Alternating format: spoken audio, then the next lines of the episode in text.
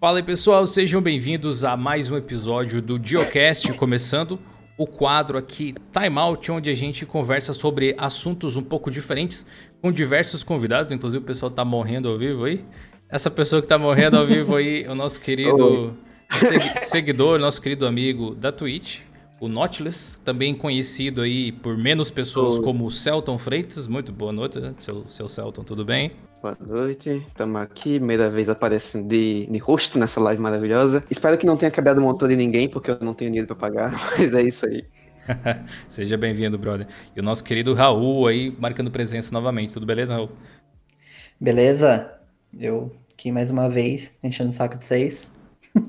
É, o assunto de hoje ele é um pouco diferente, assim, porque a gente pretende falar um pouco sobre hábitos saudáveis dentro do meio digital, como está aí no título. Só que, com toda certeza, nenhum de nós três é o melhor exemplo de uma vida saudável nesse aspecto. O que não quer dizer que a gente não tente refletir sobre as nossas coisas e melhorar. Acho que nada mais humano, nada mais natural. E esse episódio aqui, ele é meio que um pouco diferente de quase tudo que é produzido no Linux de forma geral. A gente fala sobre tecnologia sempre, mas sobre essa parte de viver bem em relação à tecnologia, ou tentar viver bem pelo menos, é um assunto que vem me interessando cada vez mais nos últimos tempos mas que eu acho que não caberia tão bem em um vídeo no YouTube ou alguma coisa desse tipo. Por isso a gente vai fazer uma live bacana aqui. Esse material vai ser editado e disponibilizado de forma premium para os assinantes lá do Linux Play, que são os membros do canal no YouTube, e o áudio vai ser disponibilizado através do incrível Geocast. Se você ainda não está seguindo o nosso podcast, ponto de exclamação podcast aqui na live, ou procure por Geocast aí no seu aplicativo favorito, pode ser no Spotify, no Google Podcasts e tudo mais. Primeiro, eu gostaria de convidar vocês a falar um pouco como é a relação de vocês com tecnologia, assim, vocês passam muito tempo em frente ao computador ou com o celular? Vocês são pessoas que usam mais tipo, PC ou celular? Podemos começar aí pelo, pelo convidado mais mais ilustre de hoje aí, que é a pessoa que está mostrando o rosto pela primeira vez. Muito legal que você possa participar, Nautilus, porque você foi uma das pessoas que entrou para a comunidade de Linux através da Twitch mesmo, e uma amizade que a gente cultivou desde então. Então, conta um pouco mais aí sobre como é a sua relação com a tecnologia de uma forma mais breve.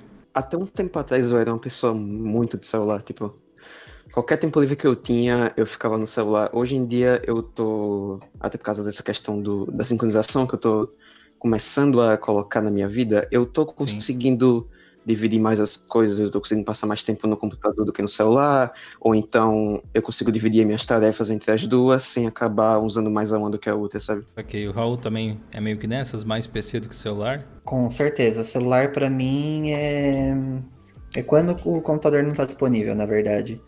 Porque uhum. o WhatsApp eu uso no, no computador, tipo, só o direct do Instagram que eu uso no celular, porque ainda não tem como no PC, de maneira fácil, pelo menos. Mas sou computador all the way. Ok, é, cara, eu, eu acho que eu sou semelhante, assim, a maior parte do tempo, a maior parte do meu dia eu passo exatamente onde você está me vendo agora, você que está assistindo. Realmente é o meu canto de trabalho e muitas vezes é o meu canto de lazer também. E às vezes eu me pergunto se é, justamente juntar essas duas coisas no mesmo lugar é uma prática assim saudável, sabe? Porque a partir do momento que eu comecei a trabalhar em casa, em específico, começou a se tornar difícil separar um pouco as coisas. Então, sempre que eu tava aqui, eu me sentia meio que trabalhando, mesmo quando eu tava Tipo, num domingo de manhã eu resolvi jogar alguma coisa no PC. Num monitor tava o jogo, no outro tava o meu e-mail. Enquanto procurava a partida no Overwatch, eu respondia a galera, assim, os, os fornecedores, os parceiros e tudo mais. Eu quero fazer um convite para você que tá, de repente, aí pela primeira vez aqui no canal ou não costuma acompanhar tanto, veio mais pela gravação do podcast ou alguma coisa desse tipo. A ideia é que a gente realmente reflita sobre as coisas que a gente faz no dia a dia. Eu sei que nem sempre é possível, às vezes você está aí fazendo alguma outra atividade, tá no lurk aqui na live, né, só ouvindo alguma coisa assim. Mas se você puder sentar e prestar atenção, tentar se desligar das outras, dos outros estímulos que existem aí, redes sociais, o próprio celular de repente, e focar aqui com a gente por sei lá, uns 40 minutos, uma hora, eu acho que a gente vai tirar um resultado bem produtivo daqui. O Patola, o Maker Linux, diz que quando a pessoa trabalha com PC, sente menos essa pressão. Mas especificamente para quem curte Linux e suas liberdades, o PC do trampo pode ser extremamente limitado. Aí é a única solução de se manter em contato com as pessoas e coisas e que precisa o celular. É, são perfis de utilização diferente, né? Acho que a gente é basicamente home office ou trabalha com esse tipo de coisa, o Nautilus estuda e tudo mais.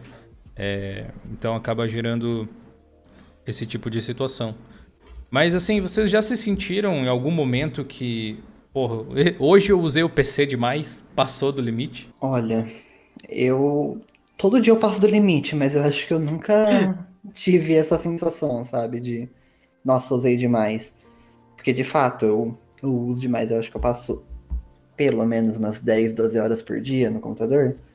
É bizarro, mas né? eu eu sempre gostei, tipo, se não é para trabalhar, eu tô vendo série, eu tô jogando, tô conversando. Tipo, tanto trabalho quanto lazer é sempre no computador. Uhum. Então, meio que, tipo, não tem essa sensação, sabe? Tipo, foi demais. Sim. Isso. Talvez esse seja o... saudável, talvez né? justamente esse seja o perigo, né? Você não vê passar. Não, com certeza. Com certeza. É um, é um perigo, não é saudável, não é correto. Mas é difícil não sentir assim, né? Eu deveria fazer uns detox assim, mas difícil. Manjo, manjo. Mas esse tipo de coisa que você falou, do, famoso detox digital, é algo que eu vejo muitas pessoas tentando fazer hoje em dia. Não sei se tem alguém aqui que está acompanhando ao vivo no chat que já tentou, mas cara, eu tô tentando fazer por períodos do dia o simples fato de não ter o meu celular comigo é, é, dolorido, literalmente. É um esforço que você tem que fazer, um esforço ativo para dizer, deixa o celular do outro lado da casa, sabe? Eu não sei se isso já aconteceu com, com o Nautilus, de repente, ou alguma coisa do tipo, mas é difícil se desconectar, sabe? É um, uma enxurrada de informações que te vicia, você fica habituado a estar tá constantemente sendo requisitado de alguma forma. Já passou alguma coisa do tipo assim, Nautilus? Quase todos os dias da minha vida, pra ser bem sincero, porque é, como eu, o meu quarto ele é bem pequeno, eu estudo nele, eu faço tudo nele. Eu não tenho um canto da minha casa assim, só do meu computador para eu estudar, pra eu fazer Sim. minhas coisas com o canal de vez em quando. E tipo, a minha cama fica bem aqui atrás. É, eu não posso deixar o celular na minha mesa quando eu tô estudando. Porque se eu deixar ele aqui, eu tenho absoluta certeza que eu vou pegar ele, vou checar alguma coisa, vou ligar a tela, vou botar de volta e vou ficar nesse ciclo, sabe? Aí eu tenho que colocar o celular muito longe na cama, ou então em outro cômodo da sala, porque eu tenho certeza de que se eu deixar ele perto de mim, eu vou pegar e vou desconcentrar do que eu tava fazendo. Cara, é, é tão bizarro que hoje, hoje em específico, foi um dia, vamos dizer assim, ruim para mim em relação a, a hábitos saudáveis. Eu não consegui completar minha rotina de coisas que eu gostaria de fazer. Depois até eu vou deixar mais pro final aí para manter o suspense, eu vou tentar ir contando as coisas que eu resolvi começar a fazer Tô engatinhando em muitas delas, mas já me sinto um pouco melhor em relação a isso. Mas hoje em especial foi um dia tão atribulado que eu realmente não consegui priorizar esse tipo de coisa. E por um acaso destino, eu almocei hoje com o celular do meu lado. E eu tava assistindo, reassistindo How I Met Your Mother, de, de meio-dia, que eu gosto de colocar séries de humor para tentar ir para longe um pouco do estado que eu tava anteriormente, né? Eu tava. Eu, eu, geralmente eu almoço no sofá. Eu e a Luana almoçamos no sofá. Pô, fica ali de boas. E aí o celular tava no braço do sofá, no braço direito, assim. E eu tava comendo. E do nada, tipo, peguei o celular e abri o Instagram. E aí, por um momento, assim, eu tive um lapso de pensando, tipo, velho, o que, o que exatamente você tá fazendo? O que que tinha para você abrir no Instagram, sabe?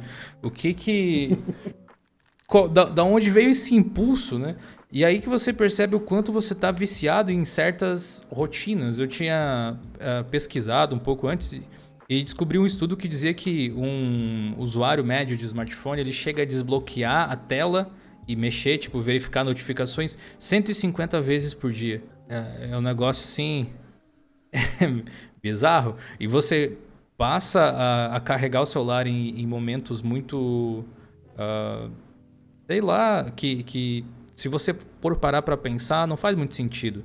Quem de vocês, aqui da nossa mesa redonda, no nosso triângulo, né? Aqui, é, e do chat também, por exemplo, já almoçou com o celular do lado ou em cima da mesa, foi dormir e antes de dormir ficou mexendo no celular. A última coisa que fez antes de, tipo, fechar os olhos e tentar dormir era mexer no celular. Ou tomou banho com o celular do banheiro, tocando música ou qualquer coisa do tipo. É, foi ao banheiro, né? Foi aos pés, como dizem em Portugal, e ficou ali mexendo no celular. Será que. Eu tô dizendo porque tudo isso já aconteceu comigo também. Comigo e, também. E muito, muito mais vezes uh, do que seria o natural à primeira vista.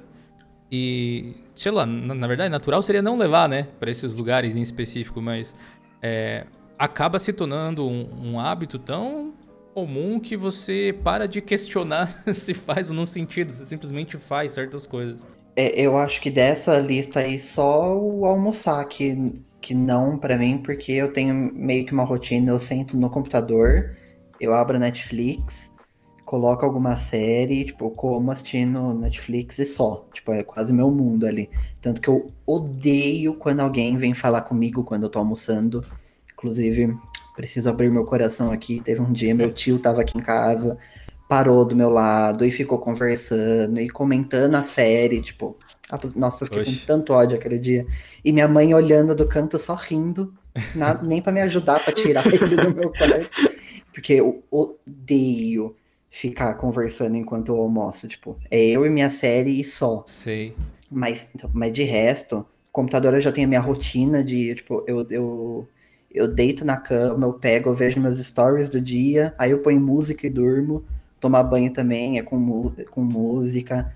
Às vezes eu vejo stories enquanto eu tô tomando banho, inclusive. Isso que o celular Meu nem é a prova d'água. Não, é, é na vida louca. Somos dois, então. Também já fiz isso. Tipo, por exemplo, assim, o que, que, que, eu fazia? No banheiro geralmente tem uma janelinha. Pelo menos no, no meu banheiro tá, tem uma janelinha. Eu basicamente escorava ele ali. Ah, eu ponho ali perto dos shampoos mesmo. Já chegou a molhar o celular, não aconteceu nada. Teve uma vez que eu coloquei de pé e aí entrou água no, no, no alto-falante. Eita. E aí depois eu ia colocar música, ficava chiando, aí eu deixei ele de pé pelo menos a tarde inteira na cama, assim, de pé. Aí escorreu a água e ficou de boas. Isso aconteceu mais vezes do que eu gostaria, na verdade, mas. mas... Isso, é, tá funcionando. Esse lance que você falou de não me atrapalhar enquanto eu almoço e tal, fico vendo uma série ou alguma coisa do tipo, me lembra um pouco um hábito, mais ou menos, que eu tenho, que não, não é um hábito pensado, mas agora o que você falou, me toquei, é, eu também tenho um pouco disso. Não exatamente no almoço, necessariamente, mas sim, é um momento assim de quietude, o almoço para mim também. Mas, especialmente logo que eu acordo, enquanto eu tô tomando café da manhã, essas primeiras horas, eu não gosto de ver ninguém. Eu gosto de, eu de tipo, levantar, fazer um carinho no meu gato, né? Colocar ali a, a ração deles e tal. E nem que seja ouvir o silêncio, como se diz, sabe? Tentar prestar atenção nas coisas ao redor um pouco. E, às, vezes que aconteceu alguma coisa que quebrou um pouco dessa rotina, eu me senti muito mal-humorado pela manhã. Assim, é uma coisa que, que me desconcentrava. E aí vem uma pergunta que eu queria fazer para você. Vocês têm facilidade de focar em alguma coisa? Tipo, pegar, assistir uma série, por exemplo, e imergir nessa série, ou pegar e ouvir um álbum e, e ficar, tipo, ouvindo o álbum e não ficar fazendo múltiplas coisas ao mesmo tempo? Nautilus, alguma...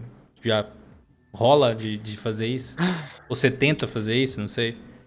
Tento, eu já tentei muitas vezes, mas eu tenho um grande problema de concentração. Eu não consigo. É... Eu tenho um grande problema em assistir coisas por causa disso. É, eu começo a assistir alguma coisa e eu não consigo ficar parado. Eu sento, eu tento prestar atenção na tela, mas eu começo Sim. a ficar me mexendo, eu começo a pensar outras coisas, me perco do que eu estava assistindo, aí tenho que voltar para lembrar o que eu estava vendo. É, com música também, saiu o álbum esses dias do Five Finger Death Punch, e eu fui escutar, só que me perdi na hora do álbum, teve que escutar de novo, porque eu não lembrava mais de nada. É, isso me atrapalha em algumas tarefas do dia a dia também, tipo, estudar, quando eu estou editando vídeo também, porque como eu tenho que pesquisar matéria para colocar na edição, tem vezes que eu acabo abrindo outra coisa e outra coisa que eu não deveria, já me perdi de edição, já não tô mais com a ideia na cabeça. Eu, te, eu sou horrível com concentração, horrível. Você errou. Olha, eu acho que a única coisa que eu consigo me concentrar, assim, tipo, focar é série. Série, tipo, inclusive o How I Met Your Mother, eu lembro até hoje, teve um, uma madrugada que eu assisti a última temporada praticamente inteira, sem parar, tipo, Diretão. só vendo a série. Maratonou. Até porque eu sou apaixonado por How I Met Your Mother, né? Tanto que já vi seis vezes inteira. Caramba.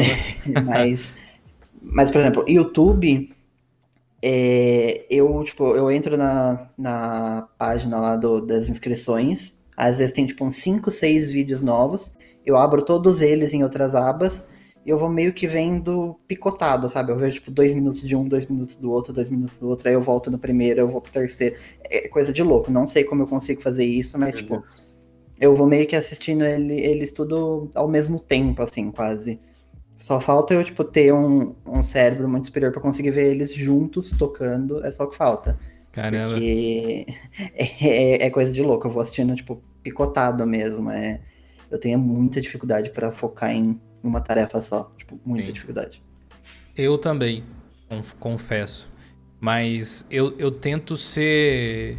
A gente tem que ser, no fim das contas, meio multitarefa hoje em dia, né? Não, não existe como ser competitivo no mercado, aparentemente, sem você desempenhar várias funções, muitas vezes ao mesmo tempo. Até o guarda-chuva amarelo, pela uhum. referência. É, para quem tá só ouvindo o podcast, o Raul tem uma tatuagem do guarda-chuva amarelo ali no, no braço. Do Hammett, é. do Armado. Exato.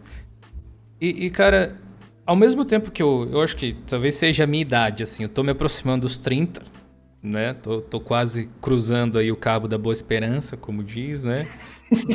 e a nossa a nossa perspectiva a respeito de como as coisas devem funcionar, ela vai mudando um pouco com o tempo, é claro.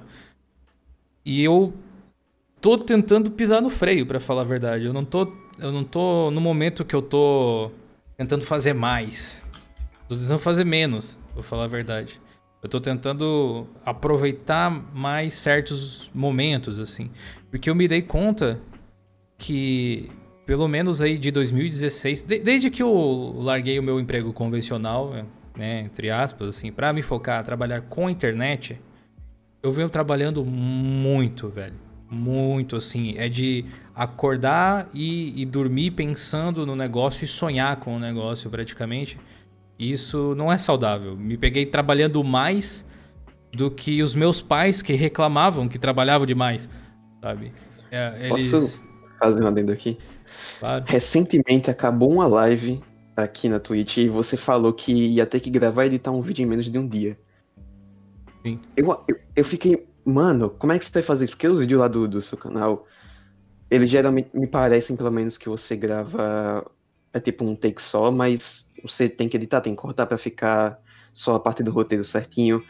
E eu uhum. fiquei pensando, como é que ele vai conseguir fazer isso em menos de um dia? Editar, postar no YouTube, fazer thumbnail, descrição, botar tudo certinho para divulgar. É Nossa. É o, o hábito de desenvolver esse tipo de coisa ao longo do tempo te, te torna um pouco mais ágil, né?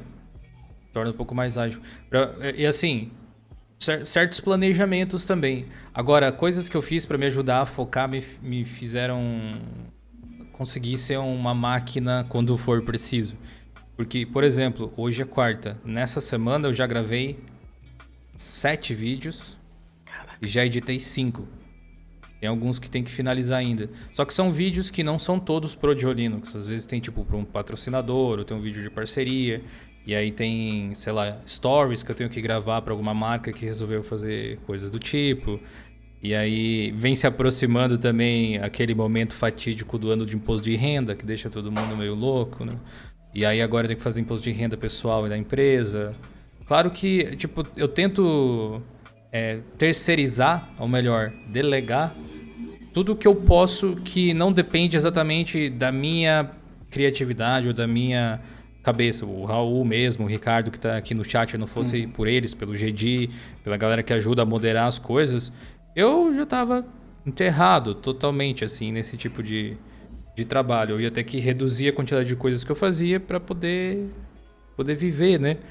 Uh, o, o Patólogo comentou que essa foi a época em que você estava com burnout, não faz tanto tempo, né? Pois é, não. Inclusive eu gravei um vídeo hoje que vai que vai ao ar domingo, provavelmente com é um vídeo collab com o pessoal do canal UI Lab, não sei se vocês conhecem, é, onde eu mencionei a respeito da migração recente que a gente fez do, do blog para WordPress e tal. A, a, a, o processo de migração em si a gente conseguiu fazer em uma semana, mas o planejamento ele foi meses, assim, de, de uns dois meses, eu acho, que a gente ficou analisando e testando e, e conseguindo o servidor, ajustando as coisas e tudo mais. Depois que a gente fez a migração, exatamente no dia seguinte, li, literalmente eu caí duro. Eu fiquei doente tipo umas duas semanas, praticamente. E na primeira semana eu sofri de estresse, basicamente.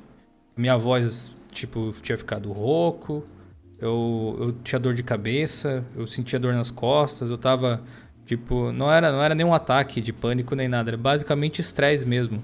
É, eu.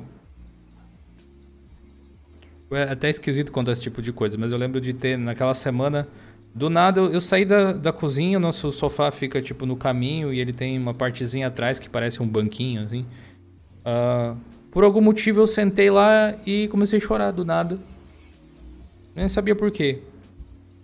É, a Luana foi ver lá o que tinha acontecido, se eu tinha chutado a quina do sofá de repente, né? O que, que tinha rolado. eu disse, não sei o que aconteceu. Depois de um tempo isso passou e tal. E aí na semana seguinte, por conta do, dos nervos, eu sei lá, a minha imunidade não estava muito alta, eu acabei pegando um resfriado e a gente ficou alguns dias sem ter live aqui no, no canal e tal, por causa disso. Uh, foi aí que eu percebi que é melhor desacelerar mais ainda do que eu já estava tentando. Eu achei que eu estava desacelerando, mas aparentemente não precisava precisava demais assim. A questão é como tirar um pouco o pé do acelerador. O que, que vocês fazem quando vocês precisam dar um tempo? Olha, boa pergunta, porque na verdade eu sinto que eu tenho que acelerar mais do que desacelerar. Eu, eu na verdade já sinto o contrário. Eu sinto que eu não faço o suficiente, sabe? Tipo, é, eu acabo meio que sentindo que eu tenho que trabalhar mais, que eu tenho que cortar um pouco dessa questão de lazer e tentar tanto questão de vídeo, por exemplo, se eu for ver um vídeo, agora eu tava vendo um vídeo de reality shows do, do Brasil que, que, tipo, foram esquecidos no churrasco, né, expressão. E, tipo, não vai acrescentar em nada na minha vida, é só entretenimento, sabe? Tipo, eu poderia estar assistindo, claro. sei lá, um match de Avela, por exemplo, que é, é legal, mas ao mesmo tempo traz conteúdo, sabe? Então, tipo, eu tô tentando, na verdade, tentar sempre agregar mais conteúdo e trabalhar mais, cada vez mais. Eu sinto que eu tô nessa parte, na verdade. Eu ainda não cheguei na parte que eu tô trabalhando demais. Porque eu ainda quero chegar nesse nível para poder parar um pouco, na verdade. Mas. É, mas também tem essa, né? Porque meio você tá trabalhando, aí depois você abre o Twitter e aí você vê uma. Você começa a ler uma thread do nada, e aí depois volta a trabalhar e, tipo, fica tudo muito misturado, né? Isso que eu acho que é um pouco difícil também. Cara, eu acho que é muito fácil a gente se distanciar de. Tipo, o ser humano é um, é um bicho, né? É um, um animal. Mas a gente tente, tende a se distanciar de outros animais e esquecer que a gente tem um corpo orgânico que basicamente não respeita exatamente o que o nosso cérebro pensa. Ele tem funções biológicas que a gente às vezes não percebe, mas que estão ali atuando. E eu tô lendo um livro que eu demorei muito tempo para começar a ler, que se chama Sapiens, Sapiens, no brasileiro talvez falasse dessa forma, do, do Harari. E ele basicamente é um daqueles livros de a breve história de alguma coisa, só que grossão assim, né? Não é tão breve do jeito que a gente imaginaria, mas seria a história da humanidade. E eu tinha até dobrado uma folha hoje para trazer ele aqui para live. Eu acabei deixando ele lá embaixo, agora eu esqueci de trazer. Mas eu lembro basicamente do que falava. Eu lembro de pensar enquanto eu estava lendo hoje pela manhã.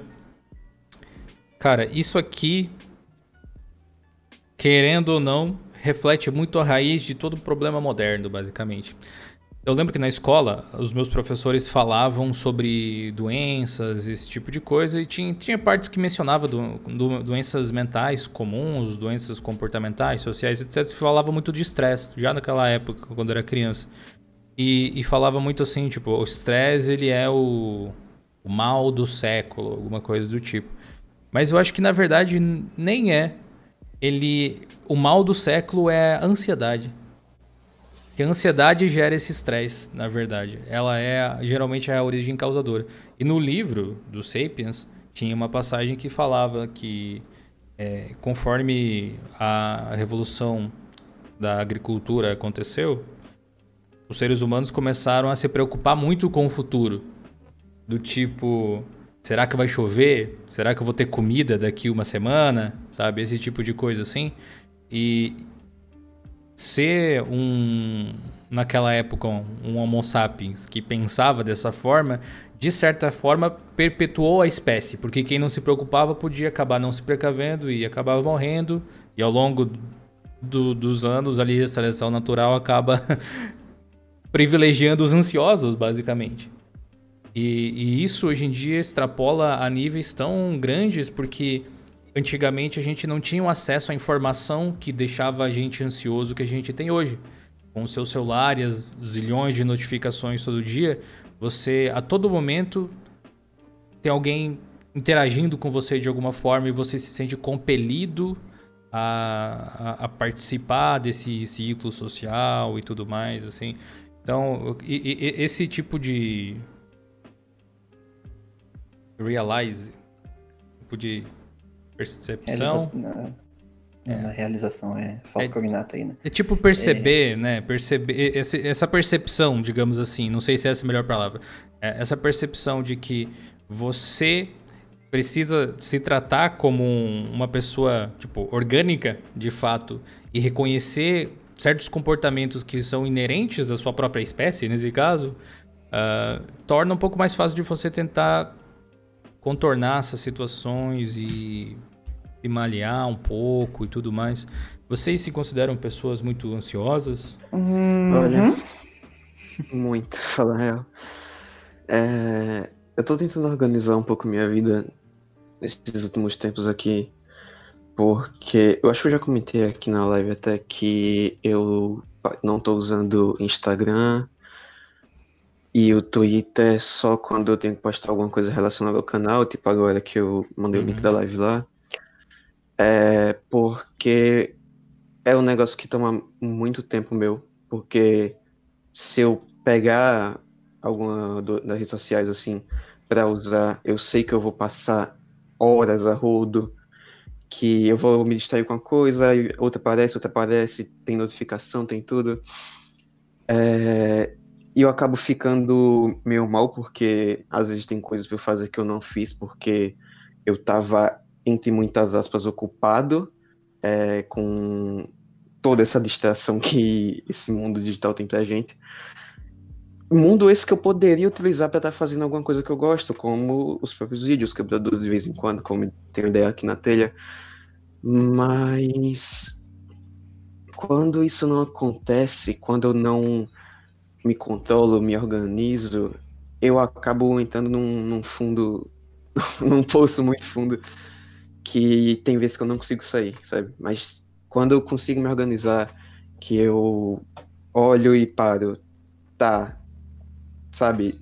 Você já usou isso aqui demais. Eu uhum. me estabilizo como eu tô agora, eu me sinto muito melhor do que alguns meses atrás, por exemplo. Legal. Quero aproveitar aqui essa passagem de bastão da conversa para agradecer o código STE, o Gui e o Vitor, que são novos seguidores aqui do canal.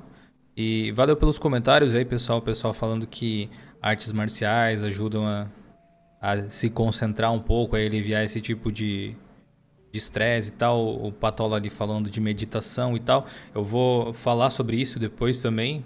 Tem, tem me ajudado. É, o Sorria Comigo, o Poder do Hábito. Esse livro é muito bom para você repensar os seus hábitos e como você precisa urgentemente mudar. Sim, eu conheço, tem ele aqui em casa, inclusive. Eu só ainda não li. Assim como esse Sapiens, eu tava protelando. A gente vai falar de leitura daqui a pouco também, uh, porque para mim foi bem difícil voltar a ler no meio de toda essa esse tumulto aí. Raul, e como que você anda lidando com ansiedade? Então, né, eu sou diagnosticado, né, com o mal do século, né, da depressão e ansiedade. Tomo minhas droguinhas para diminuir, que é algo que, tipo, eu sei que eu preciso e me ajuda muito. É, faço, passo pela psicóloga, né, façam terapia, gente, por favor. Todo mundo precisa, é bom. Isso me ajuda muito, porque se eu pegar o Raul de um ano atrás pro Raul de agora, tipo, é outra pessoa completamente diferente.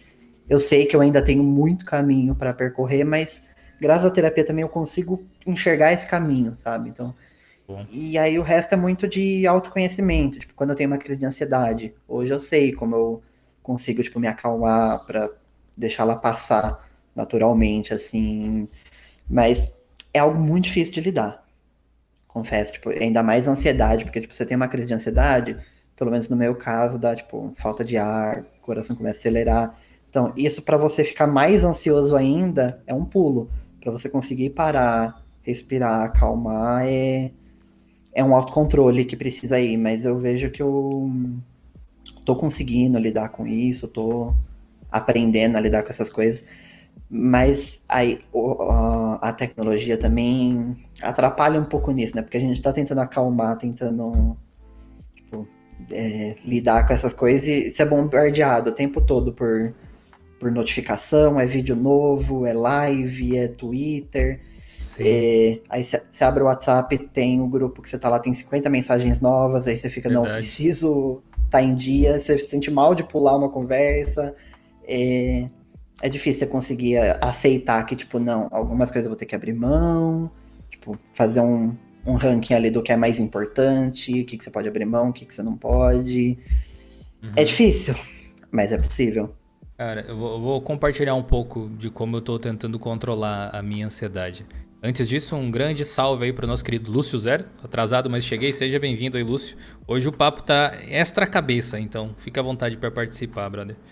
Você, de certa forma, acabou tirando um, um, um, alguns day off aí nos últimos, últimos meses e deve ter feito bem, né? Você fica até mais zen de repente. é, cara, eu identifiquei, meio sem querer, que o celular e a necessidade de estar tá sempre respondendo as coisas me atrapalhavam demais. Tipo, a, simplesmente eles diminuem a minha qualidade de vida. Simples assim. Uhum. Mas tem um problema que é eu trabalho com isso. Né? Então, tipo, não é como se eu pudesse sair excluindo tudo ou não olhar mais as coisas, porque eu dependo da é. comunicação que eu tenho no WhatsApp, eu de, dependo de, de, criar conteúdo para o Instagram, para o YouTube, para Twitch, para Twitter, etc. O Raul, inclusive, me ajuda a criar parte desse conteúdo. É, o pessoal do blog, o Ricardo e tudo mais. E gerenciar tudo isso realmente é overwhelming às vezes. Tem a loja, etc. Então, são muitas coisas para pensar. E nas próximas duas semanas eu tinha tinha duas viagens para fazer. Uma delas foi cancelada devido ao coronavírus, inclusive. E eu tava, eu tava com uma certa expectativa em relação a essa viagem que foi cancelada em específico, mas eu respirei muito aliviado quando ela foi cancelada, de certa forma. Porque eu ia ter que produzir muito conteúdo adiantado, ainda preciso, de certa forma. E esses compromissos geram muita expectativa e ansiedade de, de chegar, você passar por eles e, e acabar logo. E muitas vezes você acaba até esquecendo de aproveitar o, a própria viagem ou o evento, o que fosse nesse caso, Uh, enquanto você estava lá pela ansiedade de que primeiro você está ansioso para ir lá, depois você está ansioso para voltar porque tem um monte de coisa para fazer. E eu me dei conta que eu simplesmente estava sofrendo por coisas que iriam acontecer daqui três semanas. E isso não faz muito sentido, sabe? Não faz, faz zero sentido, na verdade. E eu comecei a fazer algo há uma semana e meia. É uma coisa extremamente recente para mim. Primeiro, não durmo, eu não preciso acordar em nenhum horário específico, felizmente. Eu consegui atingir esse objetivo na vida. Porém, eu tento acordar o mais cedo que eu puder. Ainda assim, para poder aproveitar essa parte da manhã e tal que, que me faz bem. Aí eu deixo o celular é, longe de mim, seja no quarto ou mesmo eu deixo ele aqui no escritório. E geralmente, quando eu tomava café antigamente, eu colocava alguns vídeos no YouTube para ver enquanto eu tomava café, fazia algo assim. Só que eu comecei a me dar conta de que, mesmo que eu fosse filtrando, eu ah, vou, não tenho mais interesse nesse canal, vou me desinscrever. Se eu me interessar de novo, eu vou lá e me inscrevo de novo. Isso já, me, já aconteceu diversas vezes, inclusive, momentos da vida. Só que, mesmo assim, mesmo eu tendo deixando supostamente só os canais que eu gostava, acabava esbarrando em conteúdo que, no fundo, eu não estava realmente querendo ver. Tipo, eu estava assistindo porque eu estava tomando café e tinha que ter alguma coisa enquanto acompanhava. E o fato de eu deixar o celular de lado me fez ganhar tempo é, tomando banho, porque eu não ficava trocando música enquanto tomava banho. Tipo, você toma banho de uma forma mais eficiente, economiza água. O próprio ato de ir aos pés, né? Ir no banheiro, fazer o número 2, que a gente tava falando antes. É, que é, enfim. Até isso era mais rápido. Porque era muito comum de você ir lá, e sair, tipo, 10 minutos depois porque ficou respondendo alguma coisa, ficou vendo alguma Abre coisa. Twitter, Instagram. Não, é, faz, hoje... faz tipo o, o ciclo vicioso ali das redes sociais, né? Fiquei jogando paciência hoje. tô, estou com esse problema, tô jogando muito paciência. E. Raul vira uma velha, 65 eu, anos. Eu, eu me coloquei num, num ambiente de desconforto quando eu resolvi tomar café sem ter o celular por perto. Porque, tipo assim, eu tava ali. E aí, velho, não tem o que olhar, parecia. Sabe? Aquela sensação de. O que que. Eu não tô assistindo, eu não tô ouvindo nada, eu não tô vendo uma foto. Que sensação esquisita, mas ao mesmo tempo. Uau, tem tanta coisa que acontece nesse horário aqui. Tipo, não, eu, eu, ficava às vezes tão focado de repente no vídeo e não sentia direito o gosto dos alimentos que eu tava ingerindo pela manhã. Sei lá ou aproveitar um café melhor, ou alguma coisa desse tipo. E aí eu, eu tentei emendar nesse nessa manhã a, algumas coisas. Hoje, como eu disse, eu não consegui repetir essa rotina por motivos de não deu. Mas amanhã eu quero tentar voltar para ela, que é acordar pela manhã, fazer aquele passinho lá do, do, da ração do gato, etc. Tomar café enquanto eu leio um livro. Como eu disse, estava lendo aquele, aquele Sapiens, vou continuar a minha leitura dele. É, tento fazer agora meditação também. Vou falar mais sobre isso depois. Não sei se vocês já tentaram, mas é bem interessante, é bem legal. É, eu sou ruim demais em meditação, mas eu tô ficando um pouquinho melhor ali uma semana depois. Leva muito tempo para você realmente conseguir se concentrar, mas pelo pouco tempo eu já consigo sentir algumas mudanças. Depois eu falo mais sobre isso. E além disso, eu sou muitíssimo sedentário. Então, aqui em casa não tem. É, a gente mora no apartamento, no, moramos no quarto andar e não tem elevador. É, então, por exemplo, quando chego correio, alguma coisa assim, lá embaixo que eu tenho que descer pegar alguma coisa, subir e descer as escadas é, acabava me deixando muito ofegante, mesmo que fosse devagarinho. Uhum. É... Aí você pensa assim, pô, eu, eu não sou, tipo, magro, mas eu também não sou obeso, nem nada disso, eu não tô, tô naquele entre meio, assim. Mas eu realmente não tenho condicionamento físico de resistência. E aqui em casa a gente tem um daqueles eu até lembro de ter comentado uma live antigamente. É, é tipo aquele simulador de caminhada, algo assim. Um, um, um equipamento de exercício ali e tal. Só que eu tava usando ele muito pouco. E aí agora eu resolvi então é, fazer exercícios ali enquanto eu ouço algum podcast que me acrescente alguma coisa, de preferência. É, que, que me traga informações que podem ser relevantes ou alguma coisa assim. E assim eu gasto pelo menos ali uns 40 minutos a uma hora, alguma coisa do tipo, é, fazendo alguns exercícios. Aí vou, tomo um banho e supostamente estou pronto para começar o dia. E o simples fato de eu continuar sem estar com o meu celular fez com que todas essas atividades fossem mais focadas, melhor executadas, com maior qualidade assim, e a diferença de foco é absurda. Eu tentei responder e-mails sem ouvir música, sem ter outra coisa no navegador aberto, sem ter duas abas. Eu tinha a aba do e-mail aberta. eu fui muito mais eficiente fazendo esse trabalho do que o que eu fazia antes, que era tipo, beleza, só entrei no PC aqui, vamos abrir o Spotify, vamos botar aqui uma playlist, playlist do canal, ponto de exclamação Spotify aí no chat, inclusive. É, tem também. Aí, aí abria tipo dois e-mails, abria, sei lá, é, o blog para ver as novidades que tinham sido postadas, abria o fórum, abria o YouTube para ver se tinha os vídeos, aí fazia que nem o Raul disse que fazia, abria vários vídeos assim que achava que, ah, talvez seja bom ver, né? E até você terminar de finalizar isso aí, vai tranquilo uma hora, uma hora e pouco. E os meus e-mails ficavam pela metade, porque eu preciso, preciso de concentração muitas vezes para responder bem né, as coisas. E. Não sei, focar dessa forma, acho que realmente meditação me ajudou. Focar dessa forma faz muita diferença. Ao invés de ser multitasking no sentido de fazer várias coisas ao mesmo tempo, eu peguei todas essas tasks e enfileirei.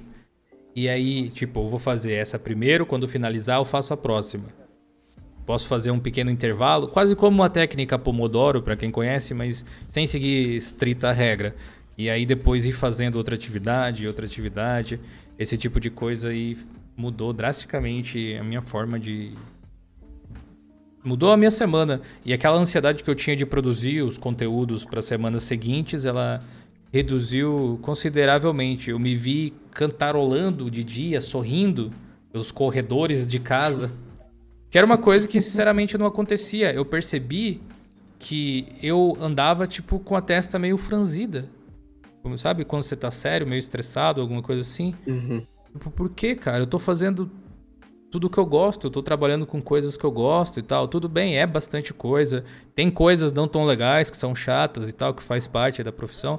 Mas eu não posso deixar de aproveitar o momento, as pessoas que estão ao meu redor, os meus animais de estimação, que eu estimo de fato tanto, porque, sei lá, um e-mail não chegou, ou o projeto foi rejeitado, tem que fazer de novo, sabe? Acho que você começa a colocar em escala de importância as coisas. Bom, eu falei um monte agora, a vez de vocês. Olha, Raul. Começa. Pode falar primeiro. Ah, então. Primeiro. Olha, esse negócio de começar o dia, como eu estudo ainda, né? Ainda tô no colégio, último ano, graças a Deus. É, todo dia eu acordo no mesmo horário, seis da manhã, e eu confesso que quase todo santo dia eu acordo de cara fechada, sabe? Eu não quero falar com ninguém, eu quero fazer minha comida, arrumar minhas coisas e colégio. Eu só consigo abrir a cabeça e ficar em paz depois que eu tomo meu banho, sabe? Eu tomo banho, eu acordo pra vida assim falo, tá, sabe? Você não precisa ficar tão estressado assim. É...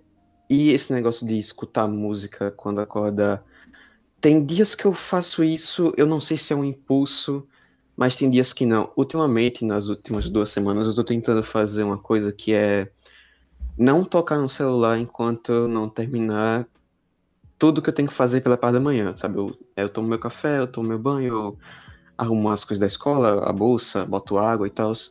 Eu arrumo minha cama, que é... Arrumar a cama é uma coisa que parece muito pequena para todo mundo. Mas para mim é um passo muito grande, porque, tipo, eu nunca arrumava cama antes colégio. Eu tava fazendo tudo tão corrido que eu chegava atrasado no colégio e tava tudo largado por aí. Hoje em dia eu consigo fazer tudo e arrumar cama, sabe? É um negócio que parece uma coisa besta, mas que para mim que não fazia é um passo grande assim.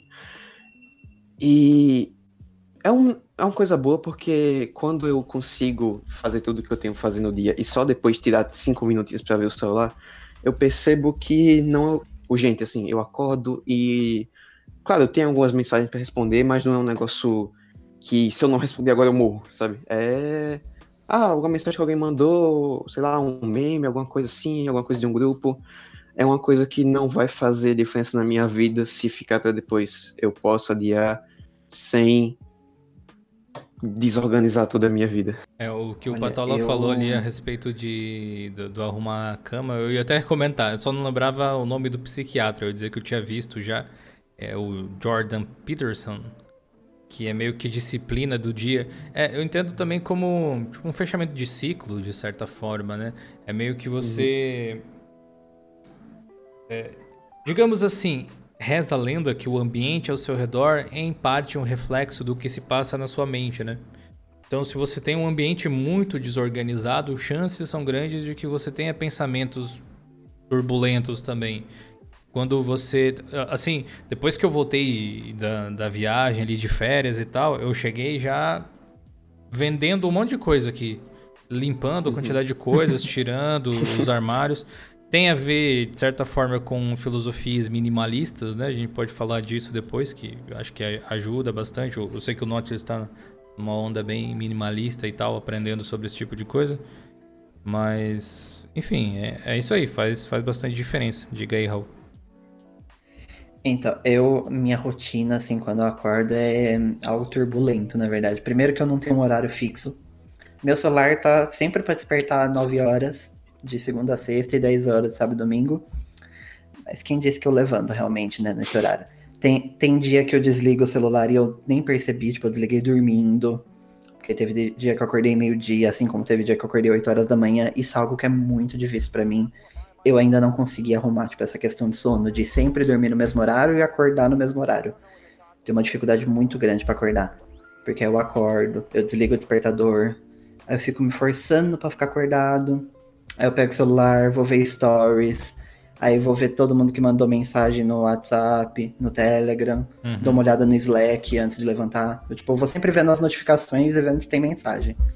E aí depois, se eu consigo criar forças, aí eu levanto. Mas nisso já foi tipo um processo de 40, 50 minutos. Sabe? Fácil. Uh, te, te, interrompendo brevemente, agora que você falou disso, me, me deu tipo um estalo aqui de uma coisa que eu faço, que é exatamente isso que você faz só que essa ação de você olhar as coisas na cama mesmo, às vezes, destrói o seu psicológico, que te deixa muito ansioso. Eu, por exemplo, tenho um aplicativo do YouTube que chama YouTube Studio. Ele serve para você ver estatísticas e faturamento, coisas desse tipo, assim. Eu dependo do YouTube para viver, gente. Então é, é, é, importante saber quanto de dinheiro tá entrando e tal, quanto bem foi um vídeo, esse tipo de coisa. E eu percebi que, tipo, eu acordava pela manhã, puxava o celular, a primeira coisa que eu via é, beleza, como é que foi o vídeo de ontem aqui? E aí eu comecei a respirar fundo e pensar, velho, se eu olhar daqui duas horas, não vai fazer a menor diferença se eu sei dessa informação agora ou se eu sei dela depois. Se eu olhar a notificação do Slack que eu tenho agora, eu não vou poder resolver qualquer problema que esteja ali agora. Eu não vou ficar ansioso por isso, sabe? Essa lógica de pensamento me ajudou pra caramba, Raul. Não, é, eu tenho a plena consciência de que eu tô fazendo errado, de que não faz bem para mim. Mas é difícil largar. Igual para dormir, que eu sempre, tipo, deito, aí eu vou ver stories, aí eu dou uma olhada no, no Telegram, eu dou uma olhada no WhatsApp. Aí eu abro o YouTube só por desencargo de consciência, mesmo eu não gostando de ver vídeo no, no celular. Uhum. Aí agora me convenceram a entrar no TikTok. Eu cedi. Eu sempre falei mal do TikTok, eu cedi.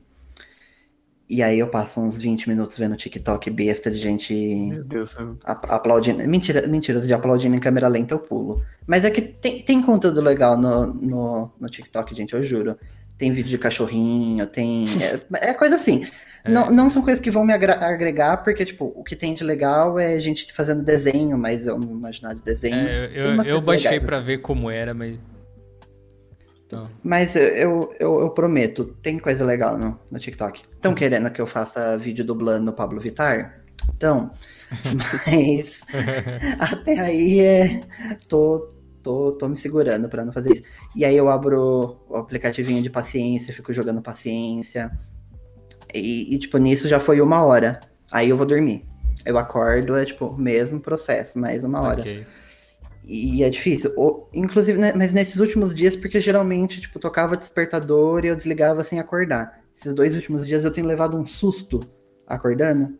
Que hoje mesmo eu levei um susto, acordei, eu consegui acordar rápido. Aí eu fui pra sala, vi que tava batendo um sol no chão. Eu deitei no chão. E eu dormi meia hora no chão. Caramba. E nisso enrolando para começar o dia. Aí levantei, vim pro computador, aí enrolei mais um pouco. Isso eu tenho muita dificuldade, tipo, de cortar procrastinação. Esse Sim. é o meu esse, maior é, problema. Esse tipo de coisa que você diz que faz, eu não, não faço. Eu não ponho despertar mais. Fazia. Bom, eu deixo pro meu relógio biológico, assim.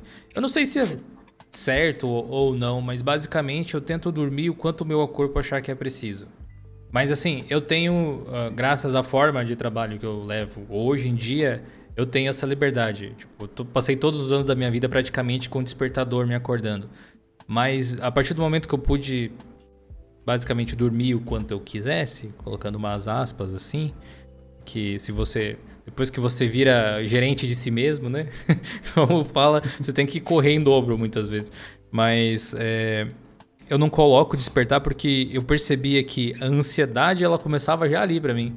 Quantas vezes você já acordou, tipo, alguns às vezes, tipo, minutos, segundos antes do próprio despertador tocar, porque o seu corpo já sabia que você ia acordar ali. E às vezes você fica meio com sono e tal. É um, é um erro de julgamento fazer quando você pode dormir uh, mais tempo, menos tempo, enfim, colocar um despertador. Tipo, no final de semana, por exemplo, que você não precisa sair, não tem nenhum compromisso, eu deixo o meu corpo dormir. Mas a partir do momento que eu percebi que eu acordei, eu também não fico na cama fazendo nada. Eu procuro levantar e aí começar o meu dia dessa forma, sabe? Então, eu Olha. tenho essa dificuldade de conseguir acordar de fato. Eu queria, na verdade, conseguir ajustar o horário. Eu queria muito ser uma pessoa matinal, que acorda 8 horas da manhã, abre a janela, aplaude o sol, fala bom dia, bom dia flor, bom dia vida, começa a trabalhar cedo. Eu queria ser essa pessoa, mas eu não consigo. E aí eu, eu sei que eu consigo produzir melhor de noite. Não sei se é pelo fato de, tipo, tá todo mundo dormindo, então não tenho tanta distração. Mas eu, eu me sinto mais produtivo de madrugada, mas ao mesmo tempo eu me sinto culpado, sabe? Porque eu tô dormindo tarde, acordando tarde, uhum. sabe? Eu fico nesse impasse. Olha, interrompendo aqui o Raul pela segunda vez. É... Eu tinha muito problema com isso também de usar o celular antes de dormir, porque, tipo, tinha vezes que eu, ah não, falava, agora eu vou dormir. Aí eu deitava, usava, pegava o celular, botava o vídeo no YouTube, e quando eu via, eu tinha capotado, sabe, vendo o vídeo. Eu acordava três da manhã, perdido na minha vida, perguntando onde é que eu tava. E tinha vezes que eu Tipo, agora sim eu vou dormir, tinha vezes que eu dormia de verdade quando acordava de madrugada, mas tinha vezes que eu pegava o celular de novo e ficava nesse ciclo até eu dormir de verdade, sabe? É... E também, quando isso não acontecia, tinha vezes que eu deitava realmente, eu me arrumava, cuidava a cama, desligava a luz, só que eu pegava o celular e ficava lá mexendo, depois eu parava, desligava a tela e botava. Aí hoje em dia eu parei de usar o celular. O único momento que meu celular fica na cama é quando, quando eu falei agora, quando eu tô estudando, pra ele ficar longe de mim, sabe? Porque é, é, um, é um negócio que toma muito tempo. E como eu acordo cedo todo dia porque eu tenho que ir pro colégio, eu não posso perder esse tempo de sono. Sim. E a questão do alarme, eu coloco mais por uma questão de medo de me atrasar mesmo, porque eu, eu acho que vou me atrasar se eu não acordar com o alarme. Sim, sim. Eu acho que você acaba se habituando, né, com, esse tipo de coisa. É... Meu ideal de acordar, um horário que eu realmente sinto assim, meu dia produziu seis da manhã, seis e meia, algo assim, porque aí eu consigo fazer toda aquela rotina que eu tinha descrito antes, e tipo, quando eu acabei é oito horas, sabe? Uhum. E aí eu tenho uhum. todo o dia pela frente para me focar nessas atividades. E quanto mais eu, eu vou e, e e me foco em uma atividade específica, com mais eficiência eu faço ela antes eu termino. Por exemplo, eu estava muito realmente irado aí nos últimos dois dias pela quantidade de vídeos que eu precisava fazer. Por conta do cancelamento da viagem, diminuiu um pouquinho, que já vai dar uma folga, mas ainda assim tem vários vídeos que eu preciso adiantar. E aí. Uh, ter a habilidade de dizer assim, não, ok, eu vou gravar o vídeo, eu vou. É, tipo, editar agora e fazer só isso, sem estar tá fazendo alguma coisa em paralelo, nem que fosse ver um vídeo, tá com uma Twitch aberta, alguma coisa assim, me ajuda bastante. Além disso, quando eu tenho atividades, eu faço tipo isso, ó. Eu escrevo e aí eu vou riscando conforme eu faço. Coloco em ordem de prioridade. Eu preciso fazer isso, isso e isso. Beleza? E eu percebi que tá muito fácil de finalizar ela nos últimos dias. E são coisas que são demoradas, tipo, criar um roteiro, tava aqui, enviar e-mails, responder e-mails, criar um roteiro pro timeout aqui pro episódio de hoje. Apesar de ter sido um roteiro bem simples, tem que pensar em alguns assuntos básicos e tal. É... Uh, deixa eu ver o que tinha mais aqui. Mandar vídeos uh, ah, para uma pessoa em específico. Editar um vídeo que eu tinha gravado. Gravar mais sete stories que tinha para um cliente, Nossa. gravar e criar uma foto em específico e gravar, criar um roteiro e gravar mais um vídeo que eu acabei editando, inclusive, porque não estava nos planos de hoje, mas sobrou tempo. Então eu consegui adiantar realmente bastante coisas baseado nessa. Cara, é, é incrível o quanto você focar em uma atividade faz diferença sem distração. E é incrível também o quanto é doloroso e difícil fazer isso muitas vezes. Você precisa de fazer, fazer um esforço consciente de, ok, eu não preciso estar tá ouvindo música enquanto eu faço, respondo os meus e-mails, necessariamente. Não estou dizendo para você não ouvir música, sabe? cada um sabe do que faz, mas eu percebi que para mim funciona bem quando eu estou sob pressão focar, sabe? E é, é, bem difícil. Eu consegui fazer isso é, através de meditação. Eu esbarrei em um podcast que os caras falavam sobre meditação e eu tava pra lá de estressado, aquelas semanas tensas aí que teve algum tempo atrás. Eu pensei, quer saber? Bom, vamos tentar, né? Não custa nada, vou tentar, sei lá, 10 minutos ou algo assim. Então eu ouvi esse podcast, só que antes de, de tentar alguma prática, alguma coisa assim, eu resolvi me informar um pouco, porque a minha mente não funciona baseada em mitos, assim. Então eu precisava ter conteúdo teórico a respeito de meditação, pelo menos um pouquinho, para poder entender. E aí eu assisti algumas coisas, tipo, eu vi esse podcast, eu li é, algumas, alguns artigos científicos a respeito de meditação, assisti um documentário da Netflix, bem interessante, o Explained, Explained explicando a mente. Tem um episódio específico de meditação que é muito legal. Uh, enfim, tentei me inteirar um pouco mais. E aí eu vi que o Patola estava falando antes do aplicativo Headspace, que ajuda a meditar e tal, só que é em inglês. Eu acabei achando um. Poxa, deixa eu ver o nome dele, que é em português, inclusive, com o áudio em português. Se chama Lojong. É bem parecido com o Headspace, pelo que eu vi, e tem atividades diárias, assim, que são bem curtinhas 10 minutos por dia. Então, dificilmente você não realmente tem 10 minutos por dia. Coisa que aconteceu comigo hoje, inclusive. Uma das coisas que eu não consegui fazer foi isso. Eu não consegui me exercitar, eu não consegui meditar. Hoje eu já estou me sentindo um pouco mais cansado do que eu estava ontem, por exemplo. Eu não sei se tem a ver, pode ser até em parte efeito placebo, mas placebo funciona também, de certa forma. Então, o que importa é que você se sinta é. bem de, de toda forma. E recomendo. Vocês podem procurar na Play Store, Lojong, o nome. Ele tem toda uma parte de texto ali para você ler, mas você pode simplesmente ouvir. Uh, e se você tem dificuldade de se concentrar, aquelas instruções elas te ajudam a você entender. É, te ajudam a entender como funciona Lojong assim. L-O-J-O-N-G. Então, eu com meditação já sou o oposto. Eu tentei fazer duas vezes, uma sozinho e uma com a minha irmã. Não consegui. Para mim, me dá mais ansiedade. Eu não sei o que acontece, esse silêncio me dá mais ansiedade. Eu fico perturbado. Tanto que hoje, hoje eu tomei banho sem música, tipo, esqueci de colocar música eu sentia, tipo, um vazio existencial, quase. Tô de estar no silêncio ali. Eu, eu também, é, né, velho? Mas, mas eu acho que a questão é justamente essa. Por que a gente se sente mal quando tá com a gente mesmo? então, é, eu não sei, eu sinto que, tipo, minha cabeça tá sempre funcionando a milhão ali, mesmo que seja, tipo, às vezes tá pensando em coisa boba até, mas uhum. eu me uhum. sinto muito acelerado, então eu acho que com a música, na verdade, eu consigo acalmar. Nem, nem sempre, tipo, eu tô ouvindo música agitada. Eu gosto de umas músicas que são muito calmas, assim, mas eu acho que eu perceber ali que tem mais de um som, às vezes tem uma voz com, tipo, dois, três instrumentos, eu consigo, tipo, uhum. meio que ajustar a minha mente, sabe? Ela vai no, no ritmo ali. Tanto uhum. que toda vez que eu vou, tipo, sei lá, se eu vou escrever alguma coisa, se eu vou fazer alguma tarefa, assim, específica, eu sempre coloco uma música mais calma. Já tem alguns artistas, assim, favoritos quanto a isso. Então, que aí, aí me acalma eu consigo fazer, porque o silêncio me deixa mais perturbado. Okay. Já, te, já tentou meditar alguma vez, Nautilus?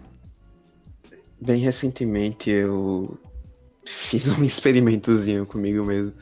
Eu desliguei as luzes do meu quarto, me tanquei, é...